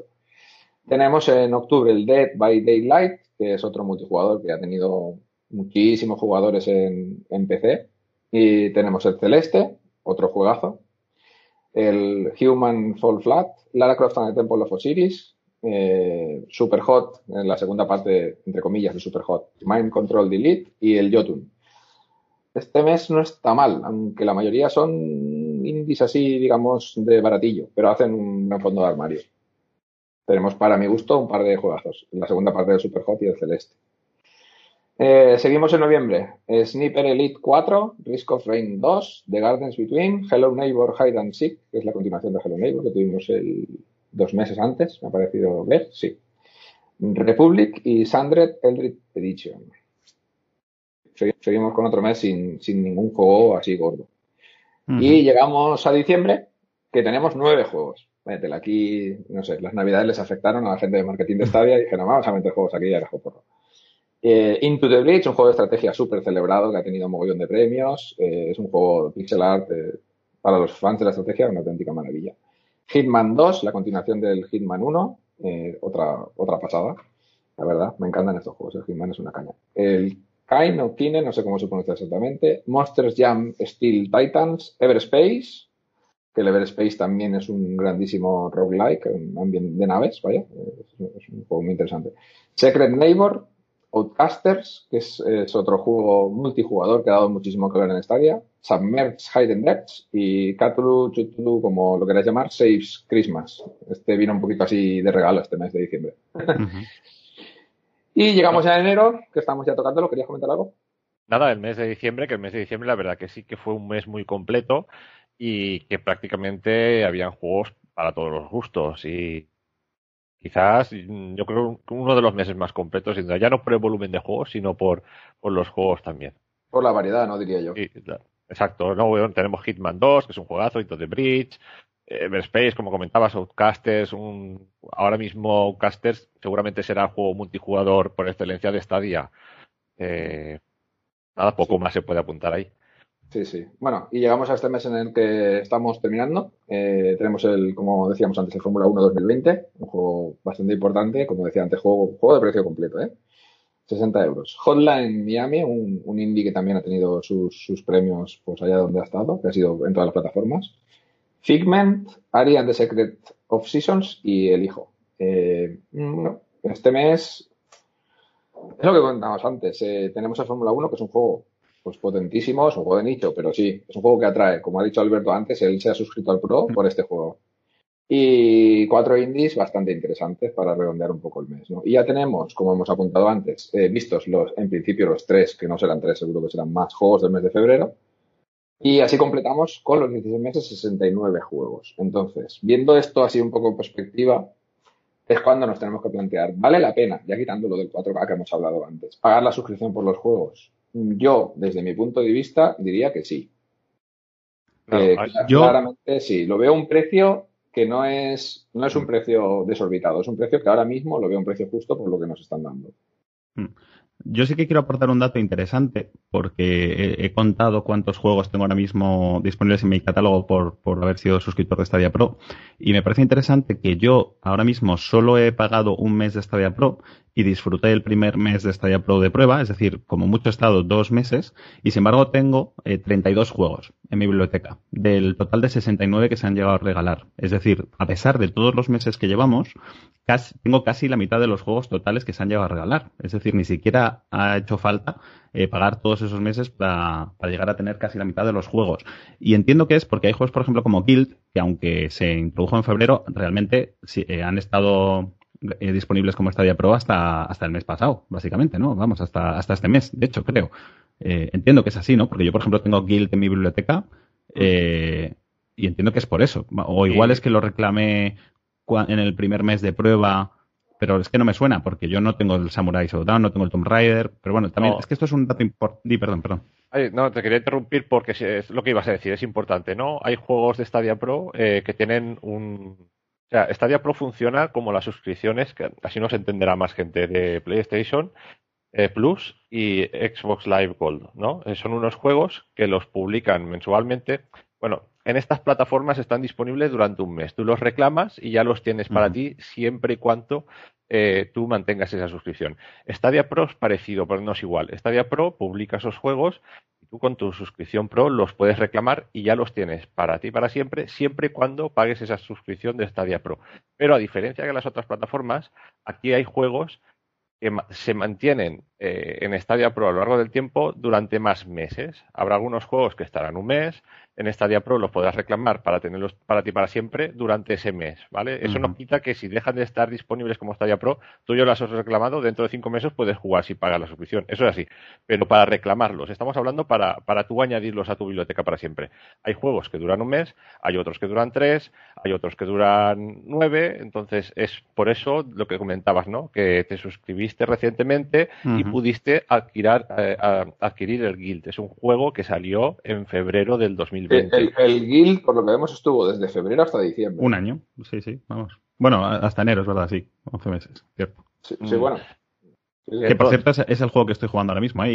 y, es verdad que, bueno, va un poco, yo creo, para el público al que va, pero a mí me está gustando bastante. O sea, para ser un juego que tengo gratuito, y además que yo soy fan de la gente de Tequila, eh, creo que está bastante bien. Lo que me sorprende, que, es parte yo creo que del debate que vamos a comentar, porque al, final el si vale la pena pagar el Pro no es según cuántos juegos hay en el catálogo y demás, y sobre, todo si quieres jugar a Stadia, que es que me sorprende cosas como que el Guild sea un juego exclusivo de Stadia durante tanto tiempo, pero luego, por ejemplo, un juegazo como el Rime ni esté disponible para la compra.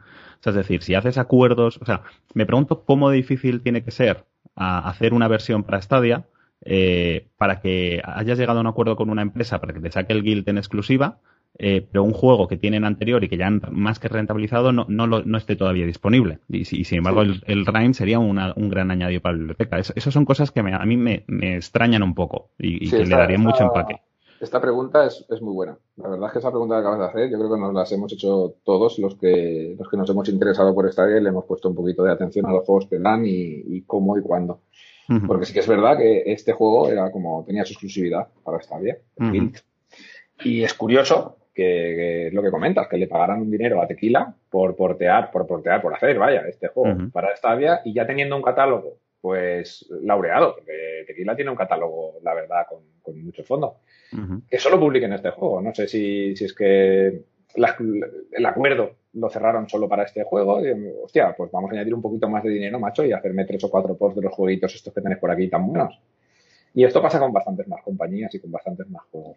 Claro, pero el problema es que. Bueno, perdona, di tú, Felipe. No, no, no, no, continúa, Alberto. Que aquí el problema es que no debería ser que Google tenga que soltar pasta para que la gente eh, saque una versión. Es decir, el problema que tienen, por lo que parece ser, y creo que se comentó una vez en los grupos, yo, yo en esto no estoy tan ducho, pero bueno, entiendo que Stadia funciona sobre Linux y Amazon Luna, por ejemplo, creo que funciona sobre Windows.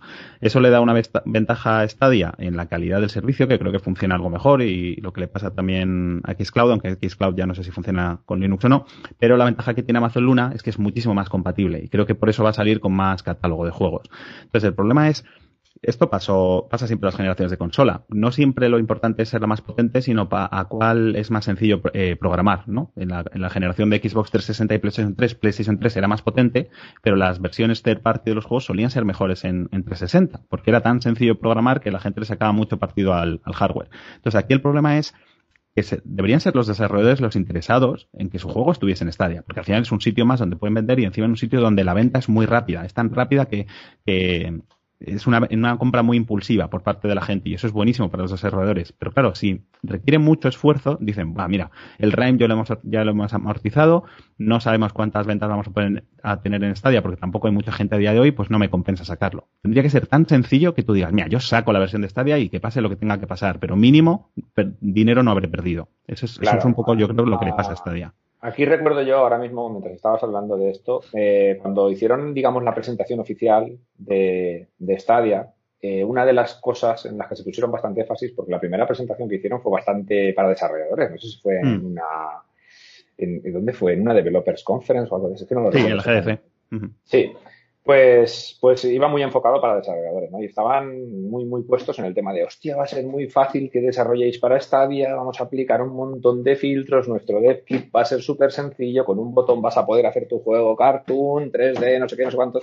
No sé si os acordáis de esta presentación, pero era, era, era muy, muy, por lo menos para el que no está metido en todo esto del desarrollo de videojuegos, era muy violento. Tú lo veías y dices, hostia puta, van a hacer los juegos con un botón, vaya, tenemos nuestro juego, pam, por eh, y por lo que estabas hablando y lo que estamos viendo, no es tan sencillo eh, poner tus juegos en Stadia. O sea, no sabemos a ciencia cierta cómo de complicado es portear un juego para Stadia, pero sí que estamos viendo eh, mucha irregularidad con los ports. O sea, tenemos ports muy buenos de ciertas compañías, como puede ser Rise of the Tomb Raider, como puede ser, no sé, el, el de Division 2. el, de Division 2, espectacular. Los juegos de Ubisoft, la verdad es que la mayoría están muy bien.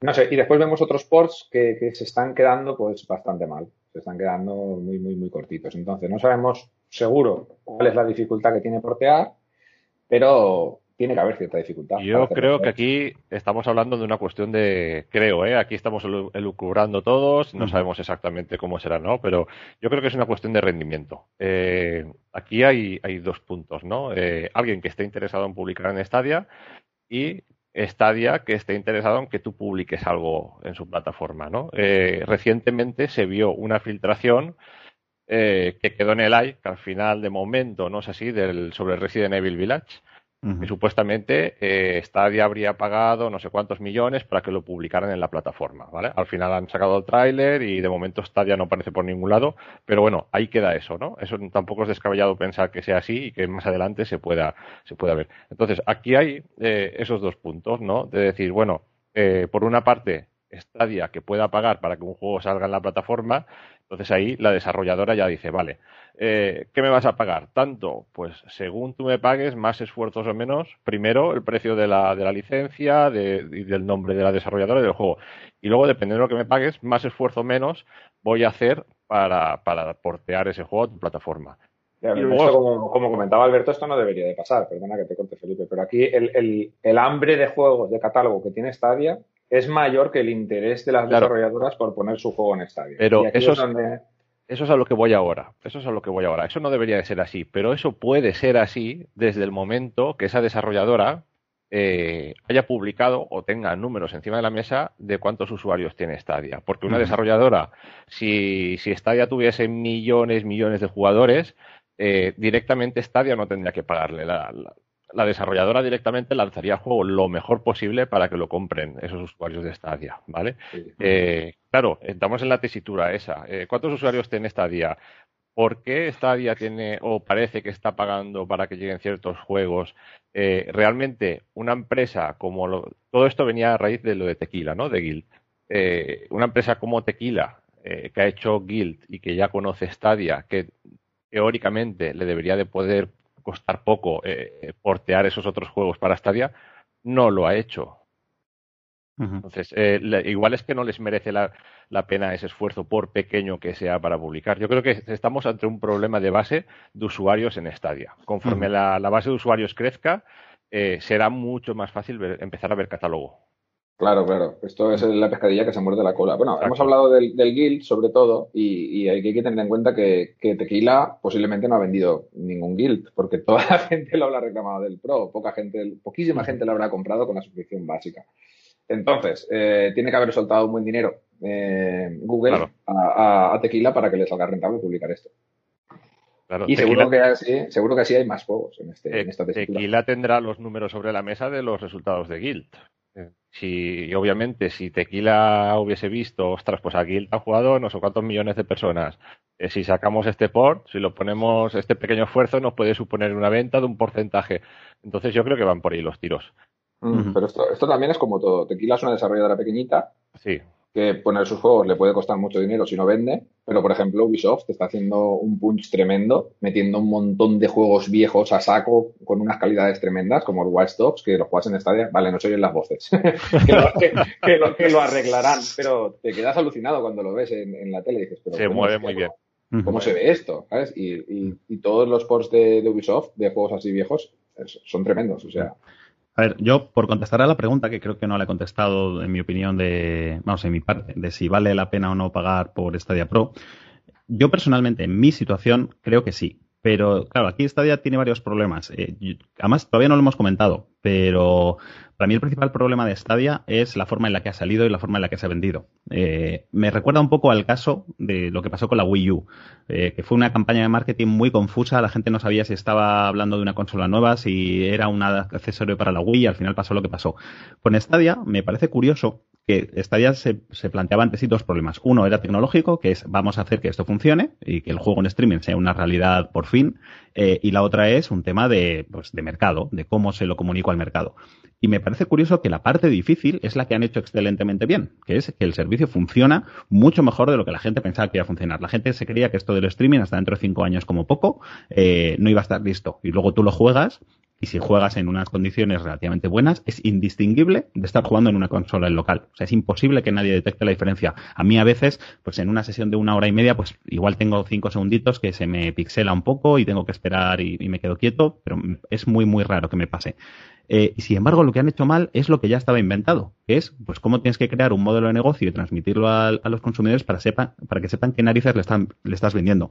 Porque el problema es que la gente pensaba que Stadia iba a ser un Netflix de los videojuegos, y para mí no lo es. Para mí se parece mucho más a PlayStation Plus, que ya digo, igual estaréis de acuerdo o no, pero al final PlayStation Plus tú pagas una cuota anual te regalan unos juegos y te dan acceso a jugar online. El online en Stadia es gratuito, eso es, innegable. Y, al final lo que estás pagando es por lo mismo, estás pagando por una colección de juegos y encima jugarlos en 4K. lo cual para mí eh, es un poco la comparación. No estás pagando por acceder a un catálogo enorme de juegos que está casi siempre permanente como es Netflix, que es lo que la gente esperaba. Eh, y la gente creo que no acaba de... Ahora yo creo que lo entiende más, pero no acaba de entender que el valor de Stadia era te ahorras la consola, Eh, y encima puedes jugar gratis, que mucha gente no lo sabía, lo habéis dicho antes. O sea, es que hay gente que todavía... no lo sabe. Exacto, exacto. Que es que hay gente que todavía no sabe que Stadia es gratis. O sea, y que realmente, pues hay mucha gente a la que no le, no le eh, compensa pagar. Y el otro problema que yo creo que tiene es el tipo de juegos que quizás se están regalando. A mí me vienen muy bien, porque yo me encuentro en un momento de la vida, pues como he comentado antes, ahora tengo muy poco tiempo para jugar, eh, prefiero juegos cortos, juegos de otra corte. Entonces, yo hace unos años, me acuerdo cuando trabajaba en una tienda de videojuegos, me venía algún cliente que me decía, eh, no, sí, ya sé que acaba de salir el Uncharted 2, pero es que yo soy más de jugar los juegos cuando ya llevan dos o tres años porque están muy baratitos y no me importa no estar a la última. Y claro, yo desde mi punto de vista de gamer decía, pero ¿cómo no te va a importar no estar a la última y ver los últimos gráficos y demás? Y ahora llega un momento de la vida que me, pasa un poco lo mismo. Es decir, yo me acabo de terminar el Assassin's Creed Unity y me ha encantado. Y es un juego que tiene siete años, es decir, pero ahora me gusta porque digo, ah, no tengo prisa por jugarlo, en Stadia lo puedo jugar en cualquier momento, lo juego en el iPad, en la tele, en el ordenador, y así me lo he conseguido pasar de una forma que en la consola, pues nunca habría jugado ya Assassin's Creed Unity y nunca me lo habría podido pasar por el tiempo que tengo delante de la tele. El problema es que creo que Stadia no está orientado al público gamer. Nosotros ahora mismo aquí pues somos los típicos early adopters, venimos de un trasfondo gamer, pero Google, sinceramente, yo creo que no quiere tener 150 eh, millones de usuarios en Stadia, que es lo que vendió la PlayStation 2, que es la consola más vendida de todos los tiempos. Google quiere tener 500 millones de usuarios, que son la gente que tiene acceso a Chrome, la gente que tiene dispositivos móviles y a la gente que, o sea, si tú quieres llegar a 500 millones de usuarios, personalmente creo que no llegas con un Uncharted porque se ha demostrado que, esos, ese tipo de juegos nunca han vendido más de 150 millones de unidades de una consola. Entonces, este tipo de juegos más sencillos, más casual, más de juegos de 4 o 8 horas, que no pueden, pueden no atraer tanto a los gamers, pero al final puede que lleguen a un mayor número de gente. Y al final se convierte un poco, eh, me pasa un poco con Netflix, en el sentido de que yo al final en Netflix no acabo viendo a veces lo que quiero ver, pero sino lo que me da Netflix. O sea, ¿cuántas veces os ha pasado que igual entréis a Netflix, buscáis una película que queréis ver y no está? Y buscas otra y tampoco está. Y al final dices, ah, pues mira, acaban de estrenar, pues este fin de semana yo me vi la de Bajo Cero, la española esta eh, que se acaba de estrenar en Netflix, que es una película que nunca habría ido a ver al cine, igual nunca me habría propuesto ver, pero digo, mira, está incluida en mi catálogo, pues juego a esto. Pues es lo que a mí me está pasando un poco con Stadia. Es decir, los juegos que hay, el Guild, pues el Guild igual nunca me lo habría comprado porque sé que está bien, pero no salió excelentemente bien, pero lo estoy disfrutando mucho. Entonces, creo que el problema que tiene Stadia, y acabo, es ese, es que ahora mismo interesa mucho, o sea, se está intentando vender a los gamers y creo que no es el público objetivo y claro, los gamers ven y dicen, joder, si es que el juego que regalan este mes yo lo jugué hace dos años o este otro juego es un indie que no me interesa nada.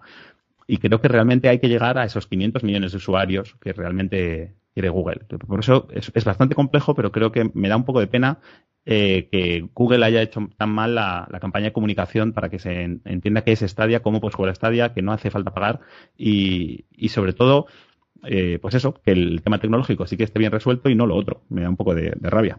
Sí, la verdad es que yo creo que tienes toda la razón. Lo han vendido, lo vendieron muy mal de salida, lo han intentado corregir poco a poco, pero hay muchísima gente que sigue sin mm. saber lo que es Stadia, sin saber que es gratis, que puedes estar, eh, estar no, si puedes jugar, digamos, sin pagar, que no hace mm. falta que te compres una consola.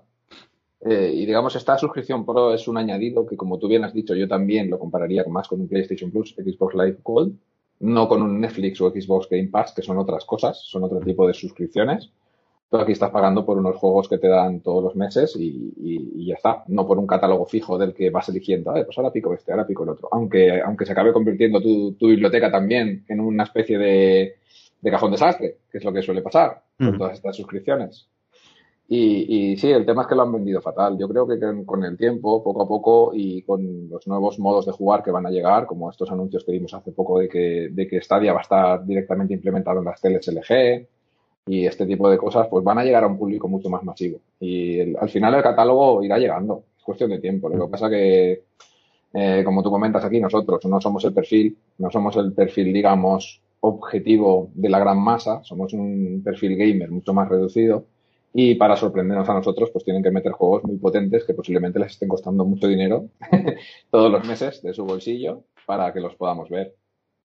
Hmm. Se me ha olvidado decir una cosa, por cierto, a pesar de que he dicho muchas, se me ha olvidado una que creo que también es importante y es que también me pareció, entre comillas, un error. A ver, Google sabrá más que yo y por eso yo no trabajo en Google y, y hay gente que sí, pero yo creo que lo de Stadia fue una beta encubierta. O sea, Stadia no estaba listo. Eh, muchas de las funcionalidades que anunciaron en esa GDC no han estado eh, preparadas hasta hace poco y hay algunas que todavía ni han llegado. Luego, que yo, que fui una persona que sí que vi esa conferencia en directo, que soy una persona que llevo años jugando videojuegos, o sea, que estoy relativamente enterado del tema tecnológico, eh, yo no aprendiera que tú no puedes jugar con un DualShock en la tele, eh, creo que eso es una falta de comunicación, porque yo me, yo me pedí un Chromecast 4K las pasadas navidades, o sea, estas no las anteriores, diciendo para cuando pueda jugar eh, a, Stadia con mi DualShock y mi Chromecast. Y, al final me acabo enterando de que no, de que es que eso nunca va a ser posible. Yo nunca voy a poder utilizar mi DualShock. Eh, entonces, si a mí me ha llegado mal el mensaje, creo que a mucha otra gente también. Y a gente que es eso, que todavía no entiende que si quieres jugar en la tele necesitas el mando de Stadia. Dice, pero si es que la presentación dijeron que iba a ser compatible con mandos. sí, pero para PC, móviles y tablets. O sea, creo que es confuso y es eso y todavía hay muchas funcionalidades que le faltan a la plataforma y creo que el problema es que la primera impresión de un, de un cliente es muy difícil de recuperar. Es decir, Stadia se lanzó, salieron todas las reviews en todas las webs de, lo que era Stadia como servicio y eso es muy difícil cambiarlo. Eh, igual que pasa con las... Dice la Xbox que le ha costado siete años remontar la tendencia. Claro, claro. O sea, pero, esto es como los videojuegos. Sale un videojuego, eh, por ejemplo, el Ghost Recon, que el otro día lo hablamos. Eh, yo estuve dudando de si comprarme el Ghost Recon o no, porque por la prueba gratuita, pero yo, a mí me está flipando. Pero claro, me fui a Metacritic y veo que tiene un 50 y pico un 60 y pico. Yo, ¿y esto? Y me puse a ver análisis y claro, es que hay veces que los juegos progresan tanto a lo largo del tiempo pero claro, ponte tú a, rehacer el análisis, a cambiar las notas, a volver a avisar a la gente de que el juego ya está bien. Entonces, eso es muy difícil. Hay mucha gente que probó esta día al principio y dijo, ¡buah!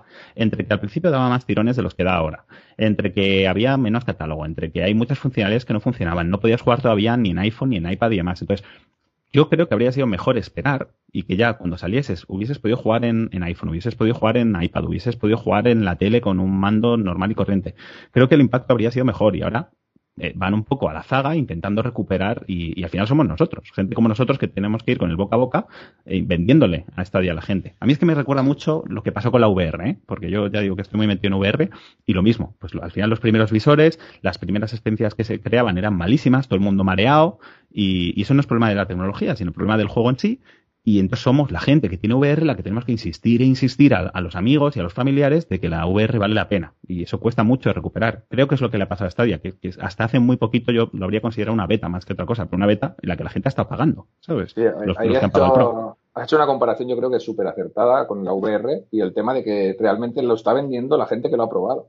La VR, hasta que no lo pruebas, no sabes lo que es. Y Stadia es lo mismo. O sea, tú estás con tu consola de toda la vida que te ha costado 500 euros, con tus juegos que valen 60 euros, vale y hasta que no lo pruebas dices, pero ¿cómo coño?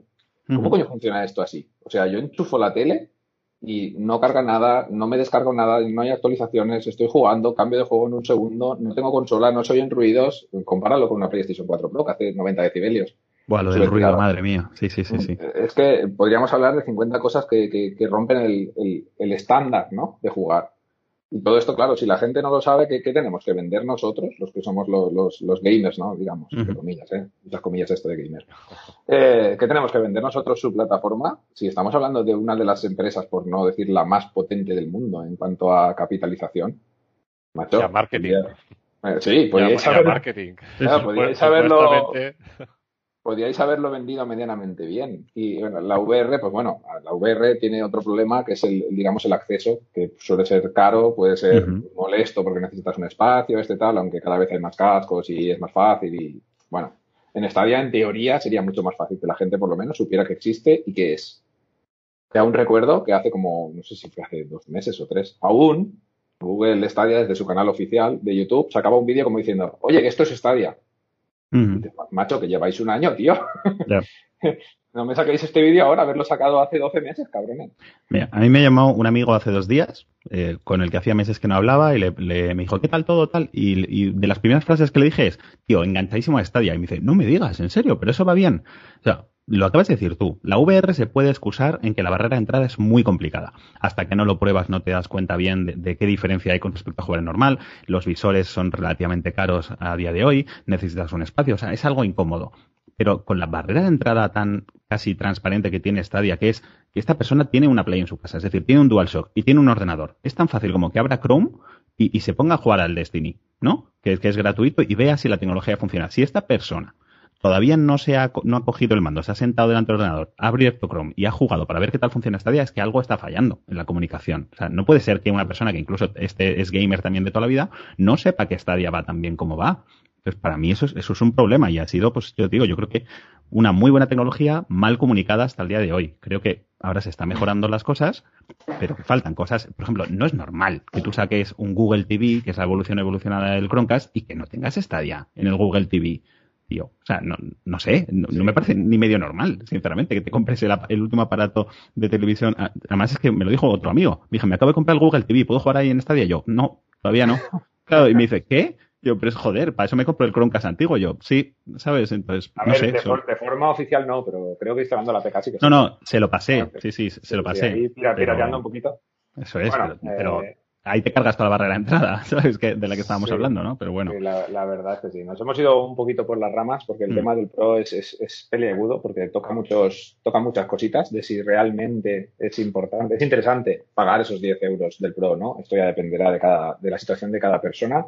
A mí me gustaría recalcar sobre todo eh, que, que, aunque no lo no quieras o no, no, te venga bien pagar esta suscripción, puedes jugar a Stadia gratis. Esto es Mm. lo mejor. Esto es absolutamente, yo creo que lo, lo mejor que ofrece Stadia.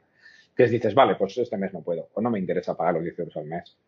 Pero yo quiero jugar Stadia, o tengo, aunque sean los juegos free to play, como este Destiny 2, que puedes jugarlo, como tú bien has dicho, abres tu navegador, pam, y a jugar con tu teclado ratón, con el mando que tengas, con, con lo que sea.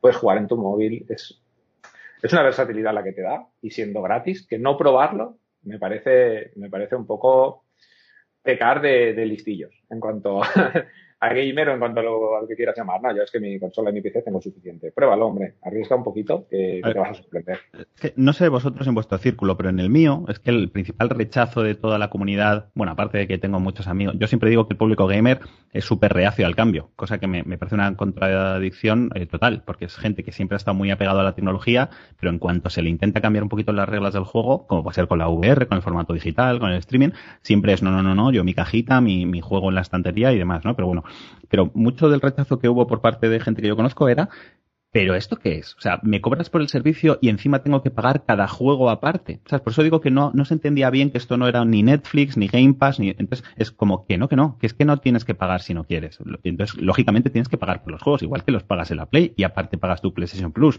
Es lo que digo, que yo creo que la, la confusión vino en que esto no es Netflix, esto es un PlayStation Plus. Pero sí. claro, el problema es que yo entiendo que a Google no le interesa que el mensaje sea aquí puedes jugar gratis siempre, porque de esa forma Google no mantiene los servidores. Por eso yo creo que Google no ha enfatizado tanto el hecho de que puedas jugar gratis y te intenta vender como el pro, el pro, el pro. Pero al final el mensaje que le llega a la gente es, es que yo no quiero pagar al mes y encima luego pagar precio completo por los videojuegos, ¿no? Es un poco el es, problema. Es que este enfoque que estás comentando por parte de Google a mí no me parece correcto, porque si tú tienes una base de usuarios gratis, esos usuarios gratis que ya han probado tu plataforma y han visto que es de calidad y que funciona bien, siempre van a poder saltar al pro. Es más, seguramente saltarán al pro. Es, yo, es la, yo, mismo. Claro, sí, claro, sí. claro, es la lógica. Pero si tú no entras, si tú ya te piensas que la barrera de entrada es el pro, ya empezamos mal. Ahí Claro, ya, ahí- ya vamos mal. Yo quería decir también lo que comentabas, ¿no? Que mucha gente pues el- se compara, ¿no? Con, con el PlayStation Plus, el Xbox Live Gold. Eh, en el grupo de Telegram que tenemos, que lo podéis buscar en el mismo Telegram Stadia hoy, hay mucha gente que entra, bueno, lo habréis visto, vosotros estáis también, eh, oye, pero ¿puedo jugar online? Eh, claro, vienen Mm. con la mentalidad de, del, del Xbox Live Gold y del Mm. PlayStation Plus, de, de si no pago el Pro no puedo jugar online, entonces eh, es un poco eso. Gran, gran pregunta, ¿eh? ¿Puedo jugar online? Oye, que estás jugando en una plataforma de streaming. Claro, para- claro. prueba por el router, igual O sea, juegas. vas, vas Sí, a sí. jugar online, pero bloqueando la capacidad, la gracia que tiene, claro, es. Y, y retomando un poco el hilo de ¿merece la pena pagar el Pro? Yo creo que por supuesto, por supuesto. Que hay cosas que se pueden mejorar, sí que se pueden mejorar. A mí me picas en el tema del 4K, pero quitando eso, pues tienes una colección de juegos que de otra forma es lo que comentábamos, de otra forma no los probaríamos y, Mm. y pues de esta forma lo pruebas y dices, ostras, pues te sorprendes un juego que nunca habías probado, lo juegas, te engancha y, y pues ya tienes justificado los, los 10 euros, ya no los 10 euros de ese mes, sino a lo mejor los 10 euros de ese mes y los 10 del siguiente. Eh, Claro, Yo es creo que que está. es- esto es lo bueno, que es lo que decía Alberto. Él se ha enganchado por el Fórmula 1. Pues el mes que viene, yo qué sé, igual es cualquier otro juego que no has jugado y dices, hostia, tío, por 10 pavos lo voy a jugar. Y pagas tus 10 euros, Claro. te metes este mes y dices, pues, pues esto es interesante y lo sigues pagando. claro, Yo. Sí, perdona. También hay otro perfil de jugador que es el jugador de no, pues yo no quiero pagar el Pro, yo me gasto mis 70 euros con el juego que me gusta, que acaba de salir y, y que quiero jugar.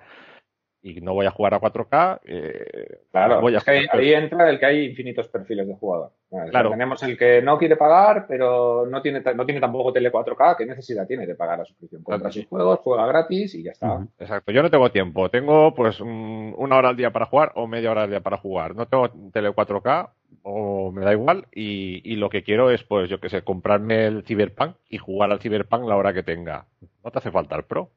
Pero bueno, es Ya, sí, sí, por 60 euros, pues tienes el Mm. Cyberpunk, has jugado a Cyberpunk. Sí. A ver, aquí lo que pasa es que también hay un miedo, ya digo, por parte del público, que es, si ya la gente, por ejemplo, a día de hoy todavía prefiere el físico frente al digital, luego encima ahora le estás diciendo aquí que pague 70 euros por un juego, ya no solo digital, sino que encima es en streaming. Es decir, que Ah, encima pues está esa duda de, ¿me va a ir bien? ¿No me va a ir bien? Pero claro, yo creo que no aprecian el valor de que si yo me compro un juego a 70 euros en la PlayStation, eh, solo lo puedo jugar en la PlayStation. Y mi PlayStation está bien atadita eh, a, a su tele, en el salón, eh, fija, y es una consola que no muevo. O sea, habrá gente que lo tenga más fácil, pero no la muevo, sinceramente. Si, si me voy a jugar al cuarto al lado, no me voy a llevar la Play y me voy a llevar un monitor y me voy a poner a jugar.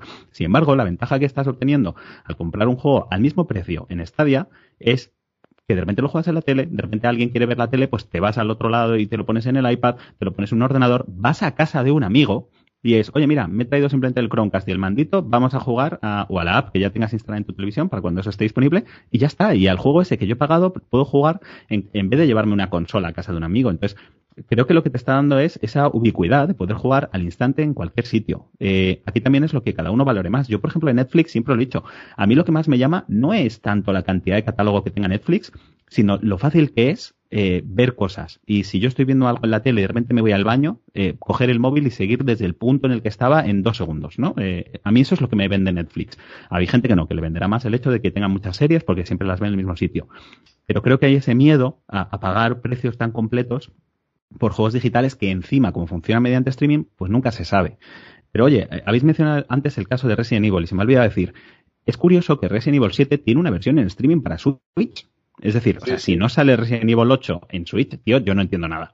¿Sabes? Porque me parecería de coña que, que teniendo una versión en streaming para una consola como es Nintendo, que, que a día de hoy es la única que no se ha pronunciado prácticamente en el streaming, y no tengamos Resident Evil 8 en, en Stadia. O sea, yo entiendo que sí que saldrá. Me parecería muy raro, la verdad, pero bueno.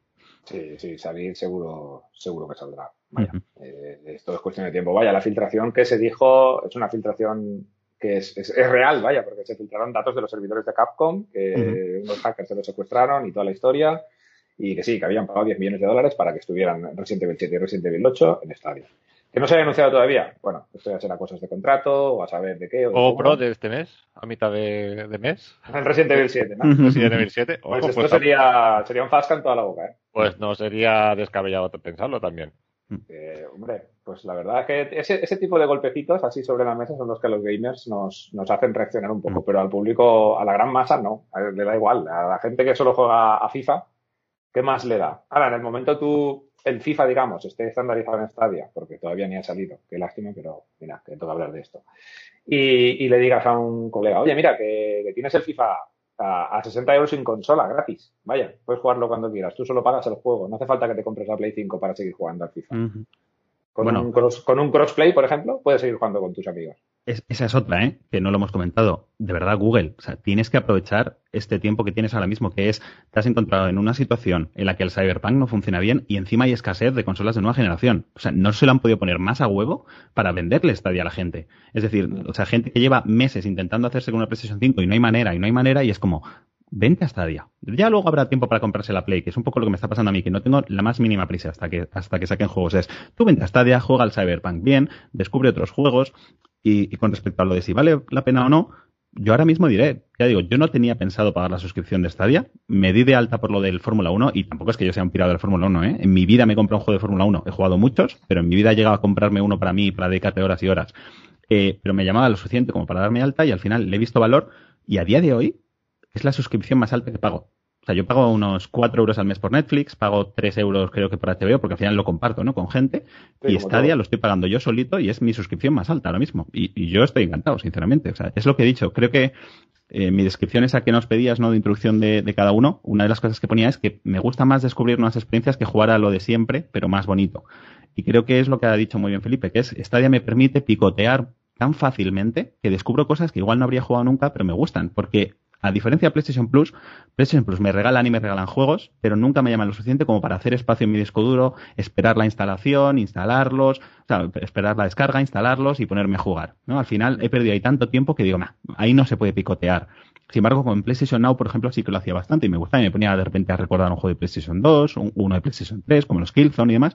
Pues Stadia, sinceramente, creo que aporta ese valor para la gente que tiene muy poquito tiempo para jugar y quiere descubrir cosas nuevas y, tiene mucho catálogo, yo creo, incluido y, creo que sí que vale la pena, sinceramente. Una cosa que no hemos dicho, bueno, sí que hemos dicho, pero no hemos comentado, lo hemos dicho varias veces, por lo menos yo. Eh, el precio son 9,99.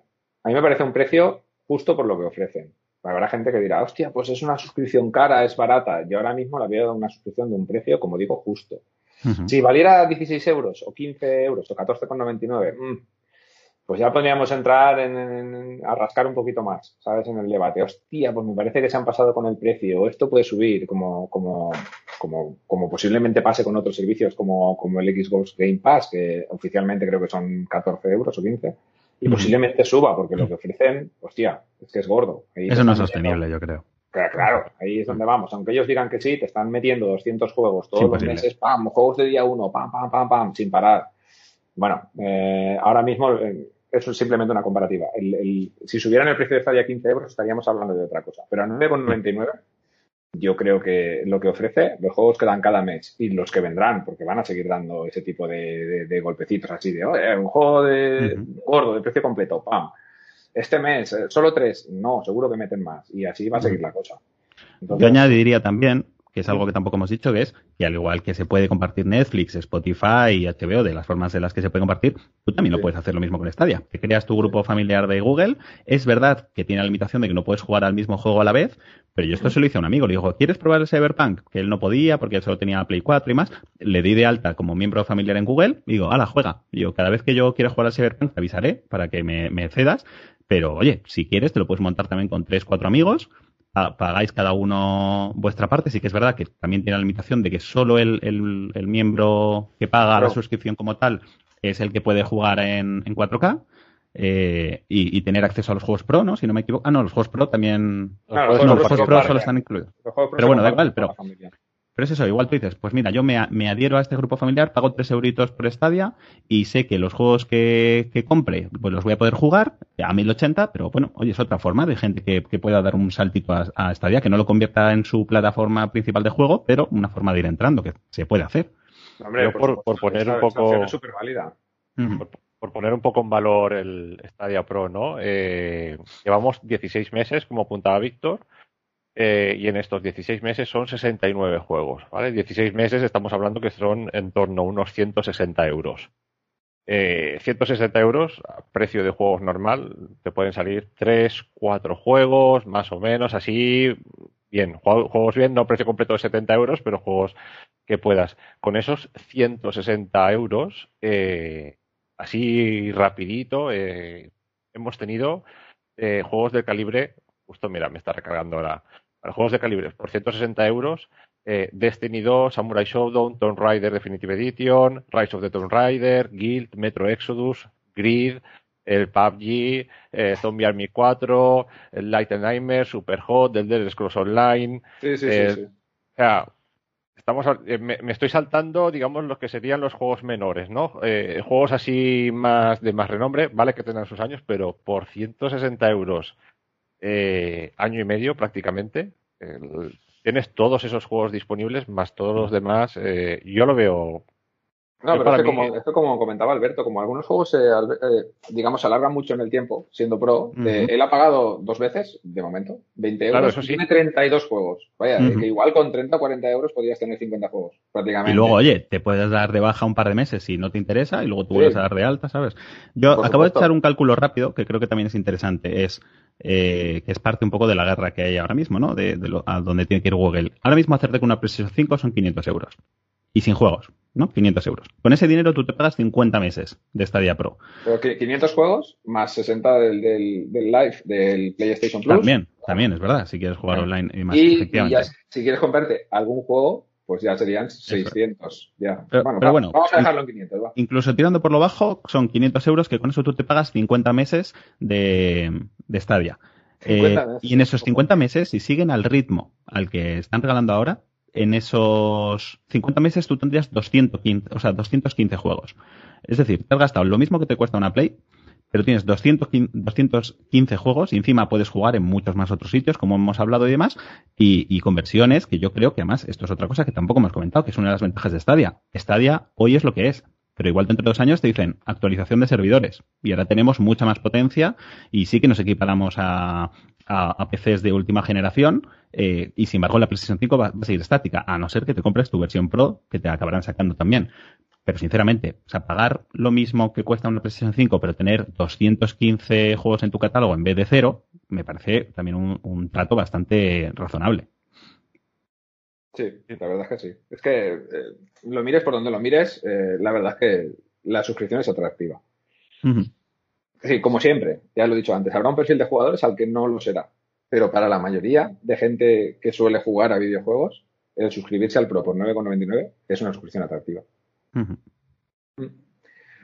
Pues sí, pues llegados a este punto yo creo que podríamos ir cerrando ya el tema de debate, que puede dar para mucho más, pero vamos a dejarlo aquí ya, ¿eh? que ya va bien. Y nada, pues hasta aquí vamos a llegar con este primer podcast de, Radio Stadia, de stadiahoy.com, que os agradecería que os dierais un vistacillo por la web, que podéis encontrar todas las noticias y los análisis eh, con las novedades más nuevas, valga la redundancia, de Stadia. Así que si queréis, eh, vamos a hacer, mira, ya que estamos, vamos a, vamos a hacer unas pequeñas preguntillas para, nosotros tres. Eh, más que nada, por saber, por saber de a qué es que estamos jugando últimamente, que siempre es interesante verlo. Alberto, ¿a qué estás jugando tú ahora mismo? Pues mira, lo, he comentado antes de pasada, eh, que ahora mismo estoy creo que cerquita de completar el Guild, que es un juego cortito, como, como ya he comentado que me gustan.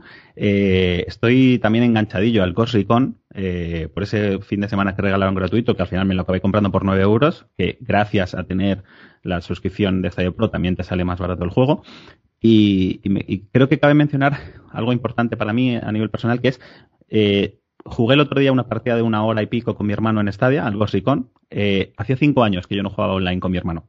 Eh, lo intentamos varias veces, por ejemplo, con el Pro y la Play 4, los servidores nunca, siempre iban mal, lo intentamos con SharePlay y entonces demás, y por otras cosas, pues mi hermano tiene muy poco tiempo y, es casi imposible coordinarme con él para jugar. Pero el otro día le estaba trabajando delante de su ordenador, resultaba que tenía un ratillo libre y tardó 10 segundos desde decidir que se iba a comprar el Ghost Recon para echar una partida en ese momento conmigo hasta que ya estaba jugando. Es decir, eso no pasa en una consola, ¿no? Él se tendría que haber ido al salón, tendría que haber comprado el juego, eh, tendría que haber esperado la descarga, que se instalase y entonces meterse en el juego. Y estuve, pues al final, eh, jugando una hora con él gracias a esta inmediatez de, que ofrece Stadia. Y poquito más, y como ya he dicho, picoteando. Que si el Fórmula 1 de vez en cuando, me pasé el Assassin's Creed Unity, estoy empezando con el Syndicate, y, y, creo que es lo bueno que tiene Stadia. Tengo el Red Dead Redemption, que me lo compré también, y a cada ratito juego a lo que me apetece en ese momento, porque no necesito estar pensando en cuántos juegos tengo instalados, en cuánto tiempo van a tardar en descargarse, pero ahora mismo diría eso, terminando el guild y, con el Fórmula 1.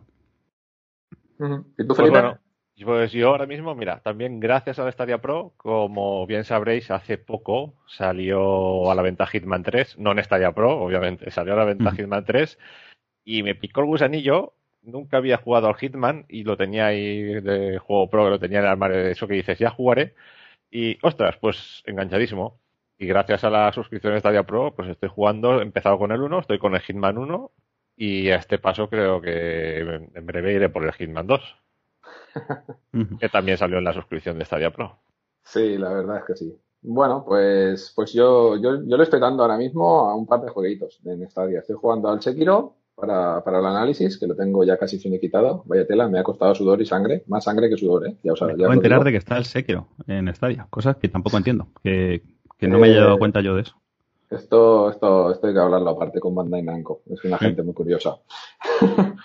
bueno, pues sí, estoy dándole al Sekiro y como os digo, es un juego para valientes, ¿eh? Hay que, hay que echarle, hay que echarle mucha, mucho empeño. Yo diría que incluso más que a los Souls, pero bueno, eso ya cada cual.